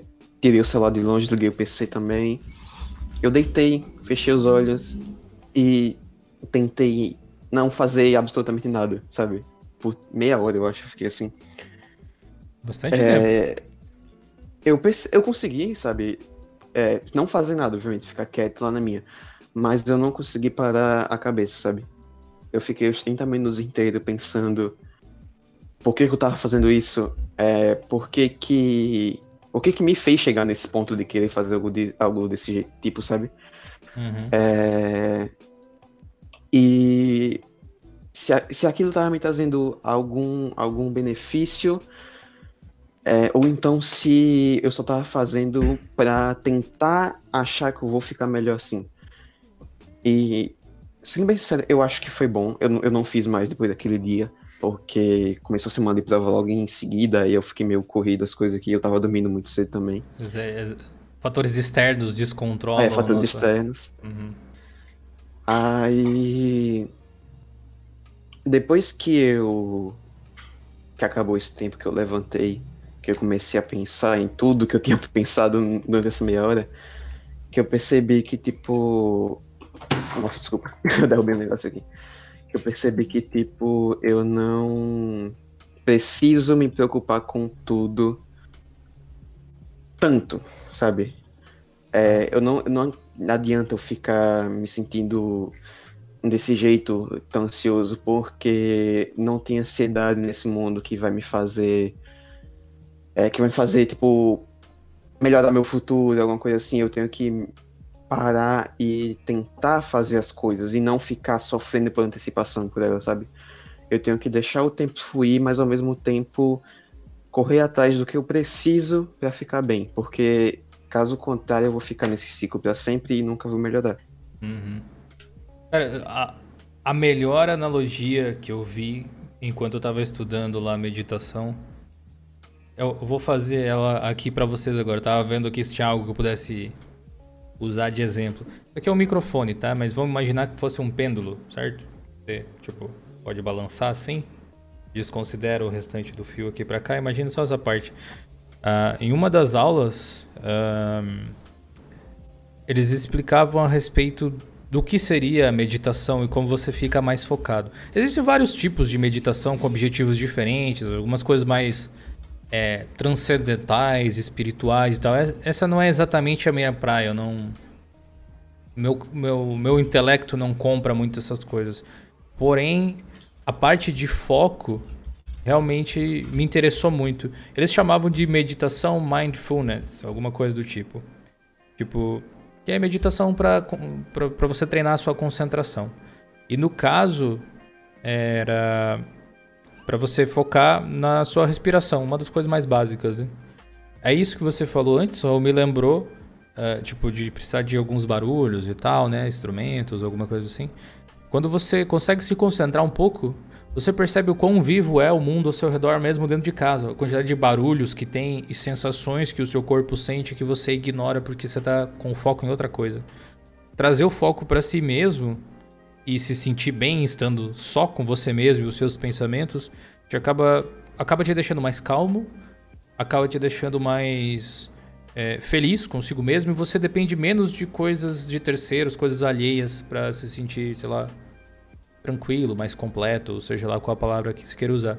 Mas voltando pro exemplo, né? No caso eles falavam que era um pêndulo. Basicamente assim, era para imaginar que quando o pêndulo ia para cá, representaria os seus pensamentos futuros. E quando ele ia para trás, representa os seus pensamentos passados ou coisas que aconteceram. E ao centro é o presente. Nós estamos compartilhando de alguma forma isso que a gente chama de presente agora. Mas talvez alguns de vocês estejam pensando, sei lá, no trabalho que tem que entregar amanhã, na, sei lá, no, no relatório que tem que fazer, ou seja lá o que for. E ao mesmo tempo você talvez esteja pensando em alguma coisa que você fez ontem que foi muito bom, alguma coisa que deu errada ontem, alguma coisa que você lembra que aconteceu, que você queria ter feito diferente, ou que você gostou tanto que queria repetir e tal, mas pouquíssimas vezes nossa mente está presa no presente. E aí quando você começava a fazer os primeiros exercícios de meditação, o pessoal dizia que em primeiro lugar, não era para você tentar controlar os seus pensamentos. Essa não é, esse não seria o objetivo. Eu não vou dar aula de meditação porque eu não sei Não tenho conhecimento para isso. Por isso, baixa o aplicativo ou pesquise, que, que vale a pena. Mas alguns toques assim eu já estou apto a dar. E eles diziam que basicamente a sua cabeça, o seu cérebro é feito para pensar. Então não tem como você evitar que você fique vendo o futuro e o passado. E você faz isso com mais constância do que você imagina. Talvez enquanto eu estivesse dizendo aqui, ah, você está preocupado com algo, você nem estava, mas agora pensou em alguma coisa. E quando eu falei do passado, você talvez não estivesse lembrando de nada, mas acabou de lembrar. Então, é, esse tipo de movimento acontece sempre. A ideia do, do, da meditação não é você parar o pêndulo no presente necessariamente mas imaginar que a sua mente ela é a corda ou está em, algum, em alguma parte dessa corda. Quando você não faz meditação, geralmente ela está muito próxima ao pêndulo. Então, quando a sua mente vai para o futuro, seus pensamentos acompanham para o passado, etc., passando pelo presente eventualmente. A ideia é que, com o passar do tempo, e eu estou muito longe de chegar lá, a sua mente ela vá subindo a corda.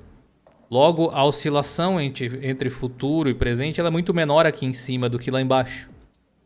E você é capaz de prestar um pouco mais de atenção nas coisas que estão realmente acontecendo. Porque, apesar de se preocupar com o futuro, essa ansiedade e tal, como eu tinha falado lá no início, ter origens até mesmo biológicas, e a gente costumar lembrar do passado porque ajuda a gente a tomar decisões futuras de alguma forma, em grande parte das vezes a, a gente ansiar pelo futuro não faz diferença nenhuma. E a gente remoer o passado também não faz diferença nenhuma. O único lugar que a gente pode efetivamente atuar é o chamado presente. E a ideia da meditação é te trazer constantemente para o presente. Para as coisas que você realmente tem poder de atuação em cima. E assim, é um negócio bem oriental, bem transcendental quando se fala, mas é muito verdade também. Quando você percebe que, ok, amanhã eu preciso fazer isso, mas isso é amanhã, não preciso me preocupar hoje. Sabe? Preciso me preocupar com as coisas que eu posso fazer agora. O amanhã ainda não chegou. É aquela coisa poética, mas que a gente esquece. E, e, e isso me fez bastante bem. Me, me ajudou bastante a ficar mais. O simples fato de você fazer uma coisa muito simples antes de começar a prática de meditação, que era respirar três vezes, Tipo, eu, eu comecei a refletir em coisas básicas. Nossa, eu não lembrava mais como era ter o meu pulmão cheio de ar. Tipo, a sensação que dá quando você solta o ar, tal. Nossa, olha só que interessante isso aqui, porque é algo tão automático que você não percebe. É como falar, como pensar, como enxergar quando você tem todos os seus sentidos funcionando. Cara, tá mais do que recomendado meditação, especialmente para pessoas agitadas. Qualquer 5 minutos, 2 minutos, 10 minutos que você consiga fazer por dia, depois você vai aumentando conforme a necessidade ou você se sentir ok. E definitivamente não é não é tempo perdido. Eu acho que todo mundo deveria fazer um pouquinho que fosse assim, especialmente quem tem muitas coisas para fazer, atividades ajuda a ficar mais mais saudável. Saúde mental, né? Sempre Sempre bom a gente dar uma atenção para a saúde mental, né? Sim. É, eu, eu, tinha pensado aqui a gente falar um pouco a respeito de sono e técnicas de, de relaxamento e tal. Veio com a meditação também, mas eu, eu tentei corrigir enquanto eu dormia. Eu não sei como vocês dormem, tipo, se é de lado, de barriga para cima, de barriga para baixo, com um, dois travesseiros, eu sei lá, né? Pode ser de diversas formas. Mas eu tinha uma característica muito ruim. Eu trabalho muito com as minhas mãos, tipo, digitando, mexendo o mouse, jogando aqui com vocês na Twitch de vez em quando. E o que acontecia? Às vezes eu tenho é, tendinite. Tipo, me dá dor nas mãos, nos nervos e coisas assim, de tanto, de tanto mexer. Mas eu também percebi que eu dormia já estressado volta e meia. Porque eu, eu acordava em alguns momentos, ou me pegava, tipo, tentando dormir com, com a cara assim, tipo, sabe, meio fechada, pare, parecendo o Vegeta, que tá sempre de mau humor, né? Com o um negocinho aqui entre as sobrancelhas. E especialmente com as mãos cerradas, como se eu tivesse. É, sei lá, dando soco, né? Empunhando assim, abraçado às vezes num travesseiro ou alguma coisa do tipo, mas com as mãos cerradas. E eu percebi que eu, eu fazia força enquanto eu dormia, basicamente, desnecessariamente. E o simples fato de eu tomar o cuidado de dormir com as mãos assim, nesses últimos dias tem me, me feito sentir muito melhor em relação a isso. Eu acordo com menos dor nas mãos ou alguma coisa do tipo, ou com nenhuma dor nas mãos, que é o ideal. Uh, e, isso, isso é bacana. O Patolo comentou sobre o mouse vertical. Eu já utilizei até por um tempo, mas eu acabei não, não me adaptando. Então, a minha técnica basicamente é dar pausas não usar com tanta intensidade, tentar. Beleza. Eu fizer isso aqui daqui 15 minutos, não vai mudar realmente muito, sabe? Então vamos tentar fazer isso.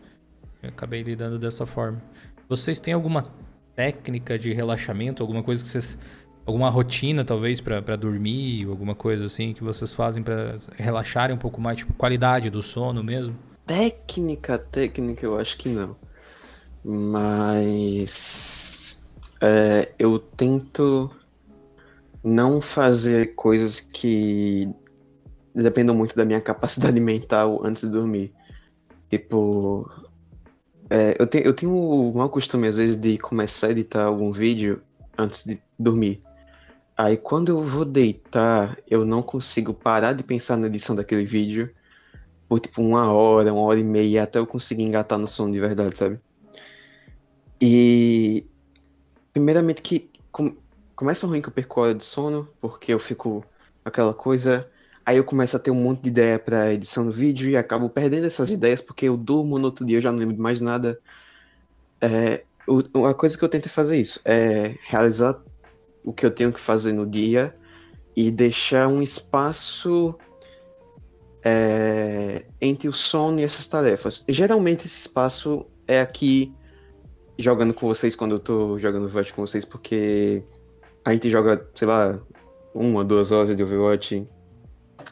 E é uma coisa que, beleza, precisa de, né, você ficar ligadão o tempo todo, mas não é uma coisa que depois que eu for dormir eu vou ficar pensando, porque, ah, sei lá, tem que ter alguma ideia, tem que fazer alguma coisa, uhum. alguma atividade do colégio, sabe? É uma coisa que eu gosto de fazer que eu, apesar de me estressar às vezes, é que não é tão dependente assim da minha capacidade cognitiva, eu acho. É uma Sim. coisa que eu consigo fazer em qualquer horário do dia quando eu tô livre, que não vai me prejudicar depois, sabe, perto do meu sono. O Josh comentou sobre a técnica Pomodoro, né? A gente tinha mencionado antes, aí, inclusive seja bem-vindo aí, Josh. O Diagão disse que descobriu uh, as descobri síndrome do túnel do carpo por ficar editando Des descobri síndrome do túnel do carpo por ficar editando vídeos e criando material. Tive que começar a fazer exercício de relaxamento, alongamento para as mãos. Acho importante, né? É, querendo ou não, é nossa ferramenta de, de trabalho, então a gente negligencia isso demais às vezes. É, eu para dormir, eu sou bem tranquilo, na verdade. Porque, assim, eu tinha que tirar essa parte de ficar no celular e na cama que uma das coisas que eu quero fazer ainda é comprar uma caixinha de som Bluetooth para deixar do lado da cama, porque eu gosto de dormir ouvindo música. Mas é o que eu posso fazer, tipo, colocar a música no celular, colocar no, no Bluetooth, deixar o celular em cima da mesa e deitar. Que eu vou ouvir música, o celular vai parar depois de 15 minutos e de boa. E quando eu acordar também, eu vou ter que levantar para pegar o celular, já é um esforço a mais ali para não ficar enrolando na cama. Não acordo e fico vendo mensagem também mas eu tenho uma facilidade tipo, muito grande para dormir. Isso eu não posso reclamar. O que eu tenho de dificuldade para acordar, eu tenho de facilidade para dormir. Porque eu literalmente eu coloco 15 minutos no, no Spotify e no final da primeira música eu já tô dormindo. É Nossa. bizarro. E antes eu dormia numas posições assim meio tortas. Hoje em dia eu, depois que eu fiz um pouco de, de fisioterapia, é, a fisioterapeuta me ensinou que tipo, a posição de lado era o ideal para eu dormir. Tipo, meio que as uhum. conchinhas, sem a conchinha. Uhum. É, o problema é que eu me mexo muito enquanto eu durmo. Então, tipo, às vezes eu tô dormindo e tô dando estrelinha na cama, né? Praticamente. Tinha que se amarrar, né? Mas, é, mas no momento que eu fui dormir, eu tava na posição certa, pelo menos. Mas o, o, o, o processo de dormir é, é tranquilo para mim. Isso eu nunca tive problema. Cara, aqui a gente tinha. Tinha barra tem, né? Porque, tipo, duas pessoas. Se, se é só você, que nem você pode basicamente mudar o seu hábito mais fácil. Mas mudar o seu hábito quando você mora com alguém e tal, você divide a vida com alguém, ou alguém no plural, com família grande, alguma coisa assim. alguém. Mas é, é mais difícil, porque envolve o hábito de duas pessoas. E uma coisa que aconte acontece, acontecia aqui em casa, era dormir assistindo alguma coisa. perdia, sabe, minutos procurando alguma coisa idiota na Netflix ou qualquer lugar Uhum. para você colocar para assistir e dormir, tipo, em 5, 10 minutos, 15 minutos, alguma coisa do tipo. E o, o fato de você ter a luz em você, enquanto você está tentando iniciar o processo de sono, não é uma das melhores ideias que você pode ter, né? O ideal seria você realmente fazer quase como o experimento do Nautilus lá, desligar tudo, assim, quebrar, acabar com seus estímulos, sabe? Uhum. E e aí você tentar realmente se concentrar nesse descanso, deitado numa posição que é, não faça mal para o seu corpo, alguma coisa desse tipo. Porque tem muita gente que tem problema de dor nas costas ou qualquer coisa assim, justamente por dormir mal, né? Por ficar meio quebrado assim. Eu fiquei com torcicolo esses dias de não conseguir virar para direita assim. Precisava para atravessar a rua, precisava tipo, tava tipo boneco de Olinda só. Virava assim pra, pra, ver se estava passando. Porque eu dormi com, com, sei lá, ajustei o travesseiro de alguma forma que deixava a minha cabeça muito para frente, assim, meio para um lado, eu acho, e acabou, uh, sei lá, cansando o músculo do pescoço e rolou isso. E eu tenho, tinha, tenho a mania de dormir, às vezes, com a mão para cima, embaixo do travesseiro, alguma coisa assim, que é uma coisa involuntária e o travesseiro fica muito para cima da cama, muito bem encostado à parede, alguma coisa assim, eu percebi que eu dormia meio que, às vezes, meio que socando o muro, alguma coisa do tipo, com a mão desnecessariamente pressionando alguma coisa, sabe? E aí eu resolvi, tipo, ok, o travesseiro ele começa. Ele, ele fica aqui, é tipo dois palmos de, de acabar a cama, mais ou menos, nem que o meu pé fique de fora do outro lado. Mas é, é para não, não ficar com, com o pescoço reto, ficar um pouco mais, mais de boa, assim, mais plano. É. Teve uma época que eu dormia com o braço embaixo do travesseiro, eu todo santo dia acordava com dor no braço. Todo santo dia, mas agora passou, né? Na verdade, eu nem sei exatamente se todo dia eu acabo dormindo na mesma posição, mas tem foto minha, inclusive, dormindo que minha amiga tirou, e eu tava dormindo assim, tipo, com com a mão assim no, no rosto, que nem uma princesinha. bem, bem que nem desenho mesmo. Uhum. Tipo, eu literalmente tava dormindo assim. Inclusive, adoro essa foto. Mas o meu sono é tão pesado, mas tão pesado, tipo, tem essa facilidade, tipo, é muito difícil acordar, que teve uma vez que eu, que eu fui pra praia, a gente tava dormindo na sala, no colchãozinho, aí chegou a. Eu fui com a minha vizinha. Aí chegou a mãe dela, não, não lembro se ela tinha saído, alguma coisa. Ela tava de bota, ela chegou, ela deu um chute na minha cabeça sem querer. Caraca, velho. Eu não, eu não acordei. Não sei se eu desmaiei. Talvez tenha desmaiado aí. Mas assim, eu não acordei e continuei dormindo a noite inteira. Tipo, meu sono é muito pesado, muito pesado. Sim, ó, isso, é. que, eu, isso que o Patola falou faz sentido, ele tem razão.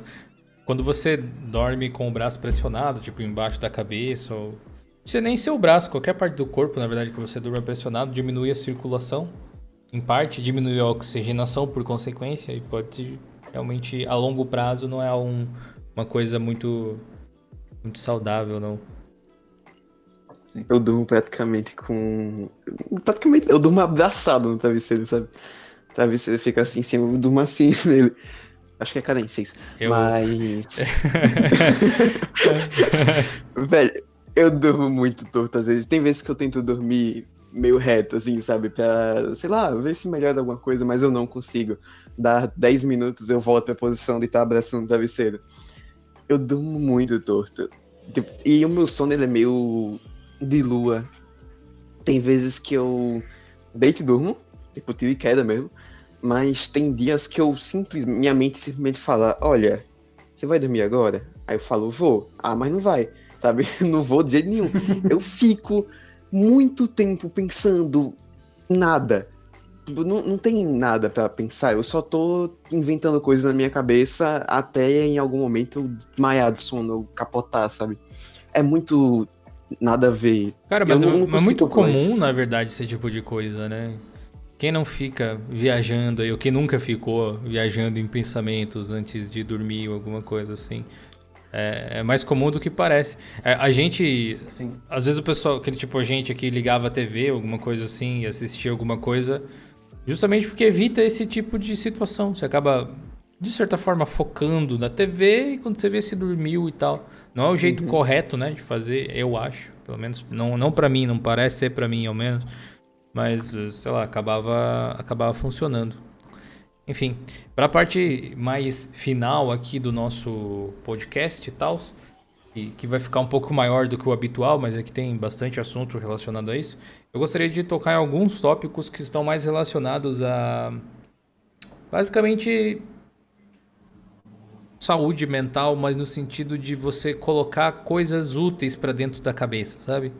Porque hoje em dia, com acesso a tanta informação, alguma coisa do título, do, do título do tipo, você acaba talvez não julgando tão bem o conteúdo que você consome, né? Já passou o tempo onde todo conhecimento era válido e hoje em dia você tem que julgar o que é realmente válido para você colocar para dentro, porque nem tudo vai ser útil. E como que vocês lidam com isso? Tipo, leitura, vocês costumam ler livros é, físicos mesmo, ou Kindle, tablet no celular, alguma coisa assim? Uh, estudos, aprendizado? Que tipo de conteúdo vocês consomem quando vocês querem é, aprender coisas novas? Leitura é, um, é uma questão complicada para mim. Eu, eu na verdade, na verdade, quando eu era criança, eu até tinha um hábito de leitura é, tinha uma, uma biblioteca né, aqui na duas ruas acima de casa eu ia tipo, toda semana eu li, comprava, é, comprava não, pegava né, da, da biblioteca o, tinha uns livrinhos da Turma da Mônica, inclusive, mas não era tipo o gibizinho, eram umas revistinhas maiores, assim. Ensinava algumas coisas também. Tinha, era, era a minha série favorita, né? Que tinha, tinha várias, cada semana eu pegava um. Mas eu tinha um costume até, assim, de ler. Eu lia bastante até, mas aí depois meio que esse hábito morreu. Aí, tipo, eu não lia mais nada, mais nada, né? que aí veio a, a, internet, né, a banda larga, e já era o hábito de leitura. Aí teve um ano, acho que em 2016, eu consegui voltar com o hábito de leitura, aí eu li a série do Harry Potter inteira, que inclusive tá aqui na decoração, a série. É, cheguei a ler o, o Jogos Vorazes também inteiro, e aí depois meio que morreu esse hábito de novo. Eu tô tentando voltar com esse hábito, mas tá difícil. Eu, e uma, uma coisa que eu já percebi é, eu não consigo ler livro físico. Porque eu não sei, eu só consigo ler se for, tipo, no celular, por exemplo. Eu, eu queria ter um Kindle, mas eu tenho medo também de gastar 200 reais num Kindle e não ler. Porque a chance de acontecer isso é grande. Então, mas eu, eu percebi que livro para mim tem que ser digital e eu queria voltar com esse hábito, ler mais, até para agregar vocabulário, né? Ainda mais agora trabalhando escrevendo, quanto mais vocabulário eu tiver, melhor, né? Para poder escrever. E, e não só pegar esse tipo de livro assim de que nem Harry Potter, por exemplo, que é entretenimento só, né? Ler mais livros de, de conteúdo mesmo. Até para é, notícias mesmo, o, o Feedly lá, né? Eu, eu assino alguns blogs e, tipo, geralmente eu vou passando só pelos títulos, vejo, nossa, olha, o Samsung vendeu tanto de celular. E é, eu vou sim. falando o título. E quando eu vejo alguma coisa muito interessante, eu dou uma lida rápida por cima, e quando é, tipo, muito interessante mesmo, aí eu leio, tipo, direitinho mesmo, mas geralmente eu, eu vou nessa leitura rápida, meio leitura de Twitter, né, que você vai lendo tipo, Sim. bloquinhos pequenos. Uhum. Eu, eu tenho esse mau hábito de eu, o, né, questão o, de leitura. ruim é realmente não um, um bom hábito de fato, porque não te informa de verdade e você Sim. basicamente lê o título e hoje em dia não dá para confiar só no título, né? Sim. E, e outra que você não realmente aprende profundamente nenhuma dessas coisas. Curioso esse tipo uhum. de coisa. O Botovski disse que acabou de ler as crônicas de Gelo e de Fogo em livros físicos, olha aí. Eu também tenho dificuldade de ler livros físicos, é... mas eu descobri que o meu problema não é o livro ser físico ou ser digital, meu problema é foco. Eu ficava muito inquieto, porque quando você pega um livro físico, Você não tem outras coisas ao redor. É você e o livro. E isso me deixava muito inquieto. Por isso que eu costumava ler em celular, só que o que acontecia? Eu tava lendo, de repente, pluft, notificação. Ou aí você colocava, mesmo que você colocasse, sei lá, em modo avião, enquanto eu estivesse lendo alguma coisa assim, a tentação de ter algo ali já fazia com que você meio que perdesse um pouco do, do foco do lance do livro. E eu tenho essa dificuldade também. Mas fico feliz que eu tenha conseguido começar um novo livro. E ao contrário, talvez, do Botovski que comentou, do Raul, eu não consigo ler ficção com muita facilidade. Tipo, não é que eu não goste, eu já li várias ficções, alguma coisa do tipo, ou romances, etc. Mas eu gosto de livros científicos, eu gosto de alguma coisa mais nesse sentido, assim. Que traz algum ensinamento e não só entretenimento. Né? Não, não que esses livros de, de Tipo, o próprio Harry Potter tem vários ensinamentos sociais dentro das, da história, assim. Mas eu, eu gosto de alguma coisa um pouco mais direta. Livros do, do Stephen Hawking, por exemplo, já li vários. É esse, esse nicho, assim. Você lê muito, Nautilus? Olha, o meu caso é exatamente o contrário do Raul. Eu não lia nada quando era moleque. Não que eu não seja moleque ainda, mas. Eu não lia nada. Quando era mais moleque. Nada, é, quando eu era mais moleque, eu não lia nada que não fosse do colégio, assim, sabe? É, eu lia os livros para fazer as atividades, tinha um paradidático, outro que tinha que ler por causa da aula de literatura e tal, mas pegar um livro por conta própria, assim, para ler, eu não fazia. Eu tô começando a construir esse hábito de ler faz pouco tempo.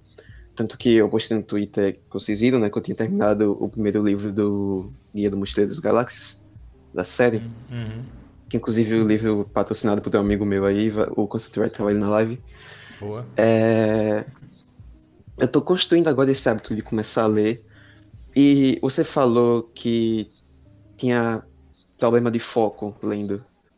É... Eu acho que o meu caso é diferente também nesse quesito, porque eu me sinto com menos foco, pelo menos me senti nesse primeiro livro do guia aí, que eu me senti com menos foco tentando assistir alguma coisa, alguma série, um anime, um filme, do que quando eu estava lendo. Quando eu estava lendo o livro, eu conseguia me concentrar para ler, sabe? É, tanto que eu lembro quase que perfeitamente da história do livro todo que eu já li. Eu acho que eu já terminei um, faz um mês um livro, perto de um mês, não sei. Eu consigo me lembrar, eu consigo me focar muito bem. Eu não sei se esse, esse, sei lá, essa habilidade vai continuar pelos próximos livros que eu ler, mas nessas primeiras impressões, parece que o meu foco é maior lendo alguma coisa que eu gosto do que assistindo. Acho que depende um pouco do assunto, né? Quando o assunto uhum. te prende muito, assim. Mas ao mesmo tempo, mais uma vez, prova daquele conceito do pêndulo e tal. Quem nunca, por exemplo, leu uma página, passou e, tipo, o que, que eu li aqui mesmo? Aí volta e lê de novo, sabe? É, não, isso, isso, é uma prova de que você meio que fica viajando, assim, é justamente aquela coisa de falta de foco. E isso depois que eu comecei a fazer as minhas primeiras lições de meditação, porque culminou eu tentar fazer as duas coisas ao mesmo tempo. Eu consegui voltar a me focar em um livro. Tipo, o que, que eu vou fazer de manhã se eu não tô com o celular? Quer saber? Tem um livro aqui na estante. Peck. E eu não, não aconteceu nenhuma vez isso. E eu, peraí, deixa eu voltar porque eu esqueci o que eu acabei de ler por estar pensando em outra coisa. A minha atenção melhorou consideravelmente para isso e me deixa bem contente, me deixa, sabe, dá uma sensação de que evoluir de alguma forma, mesmo que seja um pouquinho, é uma coisa, uma coisa bacana. E outra coisa que eu tentei fazer é intervalo na tarde, um pouco maior. Geralmente o que acontece? Minha rotina antes de eu tentar implementar essas coisas era basicamente acorda, tipo, sei lá, nem era tão cedo assim, era sete, sete e meia, alguma coisa do tipo. Ia tomar café, quando tomava café assistia um vídeo, alguma coisa do tipo. Uh, já havia notificações e ficava ansioso pelas coisas que tinha que fazer e tal.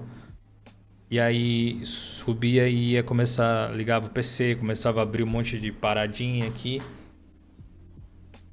simplesmente patinava meio que em cima disso o tempo todo. É, e não conseguia fazer essas coisas assim. E no final da tarde, geralmente eu trabalhava tipo das sete e meia ao meio-dia e da uma às seis da tarde, mais ou menos, alguma coisa assim, seis e meia.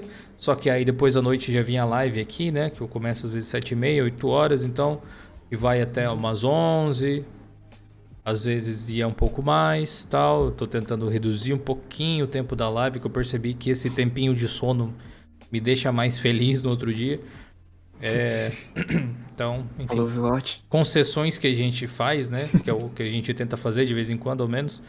Uh, e, e, aquele intervalo de, de virada de tarde para noite, ele hum, acaba ficando muito pequeno, porque era o momento que eu tinha para jantar. Que eu acabava ficando na live aqui a noite toda e eu não jantava, não costumo comer enquanto eu tô ah, jogando alguma coisa assim. Não Inclusive. Não desbloqueei esse achievement da Twitch ainda.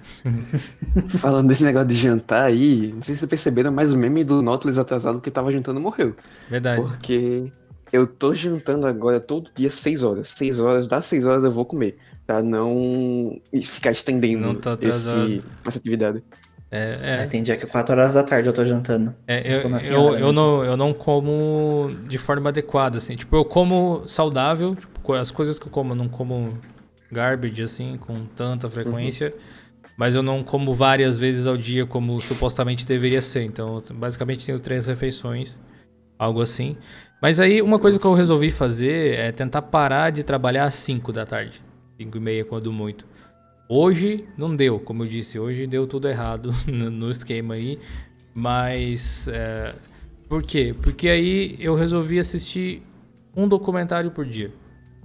Independente do que, do que fosse, assim. Alguma coisa que me interessasse, alguma coisa que me agregasse, alguma coisa, um documentário de 40 minutos, 30 minutos, uma hora. Se fosse muito bom, algum assunto que por acaso me interessou muito, que fosse uma hora e meia. Mas um documentário que. Não que eu, tipo, beleza, vou jantar e vou assistir o documentário o celular tá aqui do lado. Não. Eu vou jantar e aí eu assisto o documentário sem o celular do lado, focado no documentário.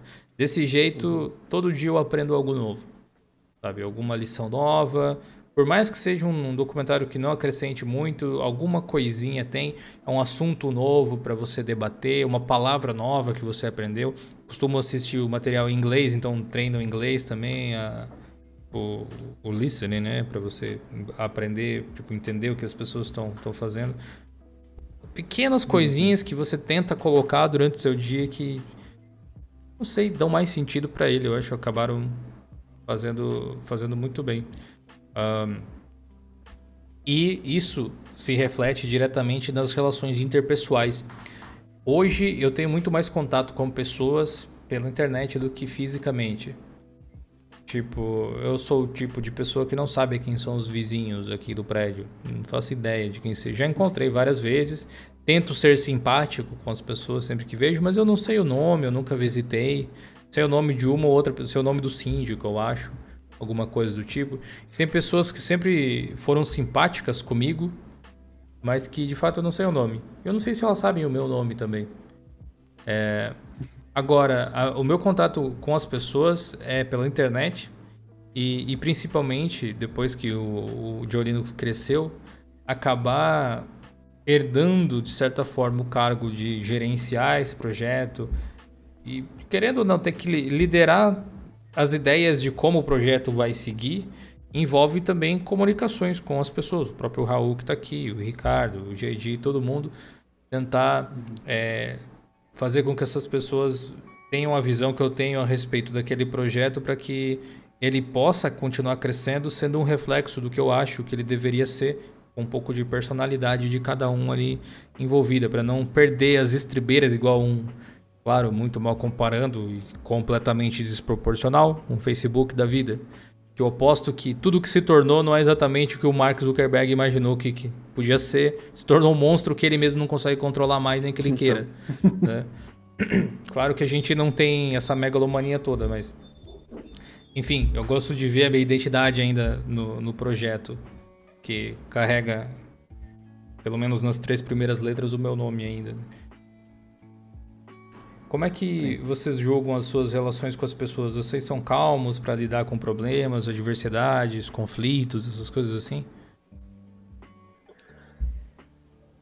Olha, eu tô melhorando bastante, viu? Eu já, eu já fui uma pessoa mais difícil de lidar. Não de estourar, sabe? Ser mal educado, nada, mas eu era muito de comprar briga, principalmente, tipo, eu, eu caía muito, eu pegava ar, né, como eu falo, uhum. eu, eu caía muito nessa, tipo, entrava em briga, quanta discussão de internet já não entrei, né, em comentário de Facebook, em, em tu, acho que Twitter nem tanto, mas mais no, no, Facebook principalmente, brigar por política, brigar, acho que eu só não briguei por diva pop, acho que a única coisa que eu ainda não fiz. Por falta de oportunidade ou nem? Não, não. Por falta de oportunidade não foi, porque é o que, o que mais tem no Twitter é, é briga por diva pop. Então, é, acho que é a única coisa que, que eu nunca tive o, o pique para entrar nessa briga. Mas hoje em dia, tipo, eu sou, consigo ser muito mais tranquilo. Eu consigo, tipo, ver quando é uma briga, sabe? Que, tipo, não vale a pena. Aí eu simplesmente ignoro. tento, tipo, dar um, dar um migué. Às vezes eu gosto de acompanhar uma briga, gosto, mas nunca participar dela. Mas eu tenho aprendido a, a me relacionar melhor, assim, tipo, saber dosar. Por exemplo, eu, eu sou, tipo, eu sempre tô aplicando humor em tudo. E às vezes eu até sentia meio que, tipo, passava a mão, sabe, em algum ambiente profissional, acabar fazendo piada demais, sabe? Eu tô aprendendo ali a, a controlar, sabe? O negócio. É, quando é profissional, não zoar tanto, quando for pessoal poder brincar mais. Eu ainda acabo fazendo brincadeira o tempo todo, mas, tipo, tendo o controle ali, sabendo ser sério quando, quando deve, sabe? Mas, mas isso faz parte mas... da, da sua personalidade, né? Não teria por que suprimir sim, isso. Sim. sim. Eu só, só tô tentando controlar, na verdade, né? Pra não, não abusar nem de um lado nem de outro, né? Sei. É, há momentos pra se fazer piada, sim. digamos assim, sem dúvida nenhuma. É, é, porque eu, eu era dessas pessoas que faz piada, tipo, em momentos inoportunos. desnecessários. É, já, já fiz piada em funeral, já fiz piada em tudo quanto é lugar. Todo lugar que você pensa, hum, não é o lugar ideal para fazer piada, provavelmente Sim. já fiz. Mas ah, hoje em dia. Mas eu... assim, não sei se é o caso, vai ter muita gente que tem essa, esse gatilho de, de humor, de piada, de sarcasmo, alguma coisa assim, em momentos que se sente um pouco desconfortável, às vezes, como uma forma de, sei lá, aliviar um pouco dessa tensão né? Do momento. Não, eu, eu, eu sou exatamente assim. O humor é meu mecanismo de defesa ali. Mas é que eu vejo que às vezes isso choca as pessoas. Até porque eu tenho um, um humor um pouco ácido, às vezes. Eu brinco com umas coisas assim que tem gente que não, não sabe lidar tão bem, sabe? Então, tipo, eu tenho controlado até para não, não criar um choque, assim, nas pessoas, sabe? Sim. Sim. É, Aí... a, maior, a maior dificuldade que existe, na verdade é impossível, né? Justamente por ser impossível, é bom que você tenha é, bastante controle sobre as suas ações, sobre a sua língua, basicamente. Que é, especialmente pela internet, especialmente em texto, você nunca realmente sabe é, qual é a entonação que a pessoa está utilizando. Isso faz muitíssima diferença numa conversa, num debate ou qualquer coisa assim. Porque muitas vezes as pessoas enxergam um sarcasmo onde não existe necessariamente, simplesmente porque não existe essa entonação. E outra que, sei lá, mas é muito perder tempo, né? Realmente não, não acrescenta em absolutamente nada. Eu nunca vi ninguém mudar a opinião de alguém através de um sistema de comentários ou de uma thread no Twitter. As pessoas se degladiam muito. Talvez influencie um pouco a opinião de pessoas que estão simplesmente lendo de certa forma. Mas quem está na discussão defendendo é, pontos opostos nunca é convencido, vocês já repararam? Mas eu acho que a pessoa só se influencia pro lado que ela já tem uma pendência a acreditar. A gente acaba sendo Muda, é, política, mudar de ideia é, é, bem difícil. Que é, o, que é o que mais se discute hoje em dia, né? Mas, tipo, quando você vê alguém que é do seu lado político discutindo alguma coisa, você já tem uma tendência a ir pro lado dele, não tanto pro outro. É. Não, Mas, só, não só é política, acho que qualquer dualidade que você coloque, mesmo, sim, quando, sim, não, mesmo quando é uma falsa dualidade, né? As pessoas, às vezes, mesmo política, muita gente enxerga apenas sim. dois lados, por exemplo, quando na verdade existiriam muitos. Multi, é multilátero o negócio. Né? Acontece bastante esse tipo de coisa, assim. Mas acho que a minha expertise acabou crescendo. Eu sempre fui uma pessoa paciente. Tipo, Sim. Nunca, nunca encontrei motivo para me irritar com nada. Quando eu me irrito com alguma coisa que realmente incomodou profundamente. O pessoal às vezes coloca alguns limites meio imaginativos que para mim nunca cada um cada um, mas para mim nunca fez muito sentido. Ah, pode falar o que quiser de mim, mas falou da minha mãe, eu ah, porque tenho que defender a honra da minha mãe. E aí, tipo, comigo não, xingou a minha mãe, xinga. E aí? O que o que, que realmente está afetando ali? Nada, né? Eu, eu, eu, consegui chegar nesse nível de, de zen. Eu sei que algumas pessoas não conseguem lidar com esse tipo de situação, por exemplo, mas eu consigo numa boa. Não vou dizer que eu gosto de ver alguém falando mal de alguém que, que eu amo, alguém que eu gosto, alguma coisa assim. Mas efetivamente, eu não sinto, tipo, não, não tenho por que agir em relação a esse tipo de coisa. E dentro de uma discussão, as pessoas sensatas que estão é, suscetíveis a mudar de ideia, são ter um pensamento elevado o suficiente para absorver e pensar, ok, talvez não esteja certo, elas não entram em discussões para começar. Essas pessoas elas não são Sim. desse jeito. Sim. É, eu gostei muito tempo para entender que tipo eu não vou conseguir mudar a cabeça das pessoas e que não adianta eu perder meu tempo brigando e tipo eu vou discutir com quem quer vir discutir numa boa, mas aí, aí é muito diferente né, dessa discussão de internet, né? Que as pessoas brigando lá, por qual a diva pop é melhor, qual político é melhor, qual sistema operacional é melhor.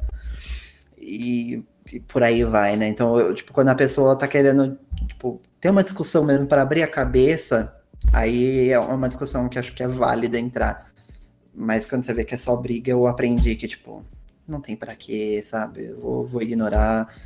E isso, querendo ou não, melhora muito minha relação, porque antigamente era muito fácil saber uma pessoa que eu não gosto, que eu não vou com a cara. Hoje em dia, tipo, não consigo lembrar a última vez que eu briguei, sabe? Sim, tipo, segue a sua vida aí. A sua opinião não, não realmente afeta é, a vida dos outros tão diretamente quanto as pessoas pensam que afeta às vezes. O que eu tenho feito muito, confesso, é tipo briguinha de brincadeira, na verdade. Discutir de biscoito e bolacha, Sonic e Mario. sei, Mas sei. aí é tipo, é com um grupo que todo mundo sabe que é zoeira e, tipo, ah, não, é, é na brincadeira, isso, né? Sabe? Isso realmente é diferente. Ninguém quis ainda se bater porque é, é bolacha, que no caso é bolacha, gente, aceita. uhum. Mas, tipo, é, é, eu acho que é essa questão, até a questão do humor. Tipo, é saber fazer o tipo de humor com quem você sabe que entende. Tipo, tem, tem algumas piadas bem mais pesadas que eu sei que eu só faço com a minha irmã ou com amigas mais próximas, sabe? Que eu sei que, primeiro, que sabem do meu histórico de vida e sabem aonde é piada, onde é verdade, o porquê, Sim. e não vai ficar chocado, sabe? É, tipo piada, é, então... outro, é outros 500, né, nesse, nesse tipo é. de situação. Salve aí, Eu acho que é sempre saber o lugar, né? Ah, e, isso é importante. Às vezes é difícil reconhecer, né? O lugar. A gente. Sim, fa é. Falta o famoso semancol de vez em quando, mas. Uh, uhum. Cara, é, é, é, incrível o quanto você tá pilhado com alguma coisa influencia em como você trata as outras pessoas. A gente, a gente tem um hábito péssimo no Joe Linux, do ponto de vista de ganhar clique, nesse caso que é a gente não tem pressa para postar furos de reportagem. Aí, aí o que acontecia? Essa semana mesmo é, teve, teve um exemplo, não sei se realmente aconteceu, não sei como realmente aconteceu. Foi um amigo meu que me contou. Não, foi, foi a Luana que me contou até, que eu acho que mencionaram com ela no trabalho ou algo assim, que o Fantástico tinha feito uma reportagem com, com Drauzio Varela na cadeia. Hum. Ah, e sim, que aí o que acontecia uhum. é que, que primeiro a internet estava dizendo, nossa, coitadinha, que não tinha recebia visitas, alguma coisa do tipo. Aí depois descobriram que ela tinha cometido um crime hediondo, por isso que estava preso, e daí uhum. Globo Lixo, que mostrou não sei o que lá, e abraçou a pessoa, tipo, mudou, né, digamos, o, a, a postura das pessoas em relação a isso. E aí a primeira, coisa que, eu, a primeira coisa que eu falei para para Luana foi assim, você vê o problema do senso de urgência das pessoas de querer manifestar sua opinião o mais rápido possível? Porque antes tinha, quando, quando, você manifesta sua opinião muito rapidamente, quando você tem um fragmento de informação, você tem um viés da coisa. Você vai mais profundamente, talvez você pense de forma diferente. Foi o que exatamente aconteceu ali. E dessa forma as pessoas se posicionaram muitas vezes de uma forma ok, aceitável, coitada. Depois que descobriram um pouco mais a fundo, se revoltaram talvez com a própria opinião que manifestaram depois, dizendo que, nossa, agora é hediondo o negócio ali todo. E ao mesmo tempo, algumas pessoas que talvez tenham se declarado mais abertamente, foram reconhecidas pelos amigos ou algo assim, para usar esse mesmo exemplo, que tinham achado, uh, tinham ficado com pena nesse caso da pessoa, tentaram justificar o motivo da pena mesmo depois de conhecer o crime para não se sentir erradas. Quando você entende que uma das coisas mais frágeis que o ser humano tem é a sensação de estar certo ou errado, você entende grande parte dos problemas de diálogo que existe. Não importa realmente onde está a verdade para muita gente, importa se eu estou certo. E muitas vezes você acaba tomando uhum. um caminho que você acredita ser correto, e mesmo que no meio da estrada você reconheça que tem problemas, você tende a seguir no mesmo, no mesmo caminho, porque dá muito trabalho reconstituir quem você é. Se você pegar agora, você que tem mais de 20, sei lá, 20 anos, 25 anos, 30 anos, 40 anos, eu não sei a idade do pessoal que está assistindo aí necessariamente, mas enfim, coisas que vocês definiram na adolescência, muito provavelmente, talvez não seja exatamente como você pensa hoje, só que você não costuma revisitar esses mesmos conceitos para ver se você se tornou uma pessoa diferente, se você mudou de ideia e tal. E uma coisa muito desgraçada no sentido de internet para quem produz conteúdo é que se você está na internet há tempo suficiente, as suas ideias, a pessoa que você era continua gravado lá. Uhum. E algumas pessoas não entendem o conceito de evolução que a pessoa pode ter, como todo mundo, ao longo dos anos. Uma coisa que eu, eu não costumo me arrepender do que eu falei. Olhando o meu conteúdo, assim, não tem nada que eu discorde completamente, mas talvez eu dissesse de forma diferente para soar menos babaca, até eu diria, em alguns aspectos, uh, que na época não parecia quando eu falei. E hoje, sei lá, quase 10 anos depois, eu sou uma pessoa completamente diferente de cabeça. Eu era muito jovem lá, tava começando a receber uma atenção que eu não tinha, e isso é meio que, tipo, igual diz o Zé Graça mesmo, acho que era, primeiro vídeo que bomba é tipo cocaína no cérebro do, do, do youtuber ali. Ele quer mais daquilo e nossa, que incrível e tal. E hoje em dia, o trabalho que eu tento realizar com o Linux e tudo mais é um pouco mais conceitual. Tipo, a gente tem um objetivo maior, um norte do porquê a gente faz as coisas, além de ser o sustento de algumas pessoas. Sabe? Então, isso, isso muda bastante uhum. ao longo do tempo. Só que Tá gravado lá, né? Esse tipo de coisa. Posso tirar do ar, mas ao mesmo tempo faz parte da minha história. Eu não vejo com motivo de vergonha. É mais legal você ver, pô, eu tava errado, mas eu mudei. Isso eu acho bastante legal. É até bom isso, né? Porque se você em 10 anos, por exemplo, você não mudou, tipo, o que, que você tá fazendo então, né? Você não evoluiu, você não é, aprendeu nada, não melhorou em nada. Tipo, é bom saber que você, tipo, era uma pessoa completamente diferente e você, tipo, evoluiu mesmo, né? Não se mudar para pior também, né? Pelo amor de Deus, mas. Sim. Porque se eu pegar o Raul de 16 anos, hoje eu daria um tapa na cara dele e falaria: para de ser babaca. Eu, eu tinha uns pensamentos muito escrotos, tipo, preconceituosos mesmo. Com coisa que eu sou hoje em dia, inclusive. e, tipo. Eu, nossa, eu era, eu era homofóbico. Eu falava, não, tudo bem ser gay, mas não pode ser afeminado, por exemplo se o, se o Raul visse o, o Raul de hoje, já ia falar, hum, o que que aconteceu? mas, tipo, hoje eu consigo ver, tipo, nossa, eu era babaca, mas eu aprendi, eu tive uma visão de mundo maior, é conheci outra, histórias de outras pessoas, entender que nem todo mundo tem a vi mesma vivência que eu, que eu sou privilegiado em muita coisa, então, por isso que eu penso de tal jeito, por isso que eu tô aqui hoje. Caralho. E, tipo, você ter essa noção, né, que, que você melhorou eu acho que é muito legal. E ainda mais separar, tipo, nossa, hoje parece que eu sou a melhor pessoa do mundo, sabe? Tipo, por onde que eu posso ir ainda? Sim, é exatamente isso que eu ia dizer, velho. Se, se isso já acontece, tipo, 10 anos, eu fico imaginando, sei lá, o, o Jonathan de 50 anos. Porque que experiências ele pode ter, que forma de ver o mundo, quais, quais serão as coisas que eu vou estar tá fazendo nesse momento, assim. A maior parte de nós, eu não sei vocês, mas eu tenho muita dificuldade em planejar a longo prazo o meu futuro. Tenho. Tipo, eu não consigo me ver, não consigo saber o que eu estarei fazendo. Consigo imaginar, assim, tipo, sabe, com muito fog no horizonte, é, mas é, uma visão clara, realmente, eu não, não saberia dizer. Eu, eu, eu, pelo contrário, eu, eu me imagino, mas só profissionalmente. Eu não consigo me imaginar, tipo, pessoalmente, sabe, como eu vou estar no futuro. Tipo, tanto relacionamento quanto qualquer outra, outro aspecto. Mas profissionalmente eu, eu, consigo, eu, tenho, eu tenho a visão, sabe? Eu consigo ver eu, Raul, ali. Eu, é coisa, às vezes muita coisa que eu imagino nem é coisa que eu de fato quero, mas eu tenho essa visão. Tipo, eu andando na, em Londres com um terno específico, uma pastinha com um notebook sim. indo trabalhar. Eu consigo ver eu, assim. E, tipo, eu consigo imaginar como que eu quero minha casa. Eu quero apartamento estúdio e decorado de tal jeito. Tipo, tem até pasta no Pinterest e, tipo, tô pagando meu computador ainda e já tô imaginando a decoração da casa. tipo, e isso eu consigo imaginar bastante. Mas é muito de sonho mesmo, sabe? Tipo, de que é legal ficar imaginando, sabe? Nada é muito sério. Mas assim, Mas... tipo, o, o Raul adolescente conseguiu. O Raul criança, melhor dizendo. Se tornou alguma coisa que ele tinha imaginado? Olha, eu acho que algumas coisas sim. Porque quando eu era criança, eu achava que eu ia ser arquiteto. Porque eu achava que arquiteto ficava desenhando o dia inteiro e eu gostava de desenhar.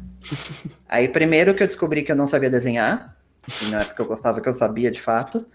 E segundo, que arquiteto não fica desenhando o bonequinho. E aí, e, e, desde muito pequeno eu descobri essa paixão do computador, né? Minha mãe conta que eu, tipo, com dois anos, eu não sei se eu vi num comercial o que, que foi, mas que acho que com dois anos eu peguei uma moeda e falei, eu vou comprar um computador. Teve uma vez, inclusive, que eu saí de casa, tipo, dois, três anos. Eu, eu consegui abrir a porta, eu abria, tipo, eu descia os dois andares da escada, abri a porta lá de fora e, tipo, o vizinho da frente que me viu saindo sozinho pegou eu e, e, chamou minha mãe. Por sorte que conhecia, tipo, todo mundo se conhecia ali. É, mas eu, desde pequeno, eu gostava de computador. É, na escola eu tinha aula de informática, aí teve uma época que eles trocaram os computadores da sala de informática, como meu pai trabalhava lá, ele ganhou um.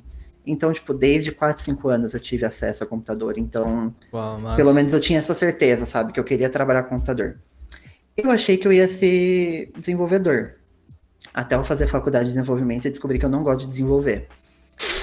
Terminei a faculdade para descobrir que não, que desenvolver edição de vídeo foi duas coisas que eu tentei trabalhar e eu percebi que não é legal quando é hobby, mas para trabalho não é para mim. E por incrível que pareça, eu era péssimo em redação quando era criança, péssimo, péssimo, péssimo. E hoje estou trabalhando como redator e estou descobrindo que é tipo uma das coisas que eu estou mais gostando de fazer.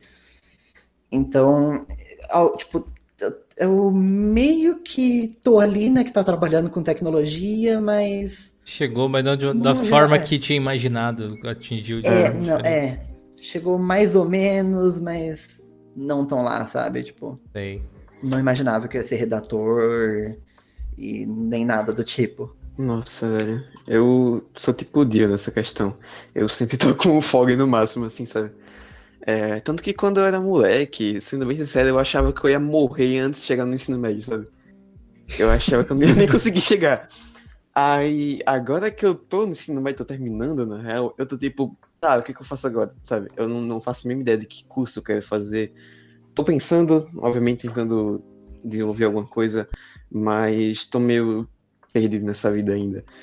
E tanto que isso que você falou do Raul do passado, tipo, se ele conseguiu o que queria. Eu acho que, o, que eu do passado não queria nada, sabe? Por isso que hoje em dia eu olho para mim e fico tipo, tá. Será que se eu voltasse no tempo assim me encontrasse, como é que o, o eu pequenininho ia reagir, sabe? Então, Porque... Talvez, talvez você esteja justamente na fase onde você planeja esse futuro. Não, não, é. Não, não, nem, nem todo mundo, quando criança, tipo, sonha em ser algo, muitas vezes. Até eu acho legal quando não sonha, porque tá concentrado em viver exatamente aquele momento. Isso é bem legal. Tipo, eu... é, assim como o Raul também gostava muito de desenhar quando era moleque, eu com o tempo eu acabei perdendo o hábito de desenhar. Não sei porquê, pra falar a real, eu só parei. Ah, mas aí eu descobri o YouTube. Eu não consegui um computador com 5 anos, que nem o Raul, eu demorei mais um pouco. Mas é, eu descobri o computador, né? Comecei a jogar e tal. E aí foi quando eu comecei a perceber o YouTube que existia, assim, sabe? Eu comecei Sim. a assistir as coisas quando era 2012, eu acho. Eu criei o... aquele canal Yasmor que eu tenho, canal secundário assim, era o meu canal que eu postava qualquer coisa que eu queria. Tem uns vídeos até que eu privei porque vergonha, mas como forma eu assim, percebi... assim, de exercitar a criatividade, no caso.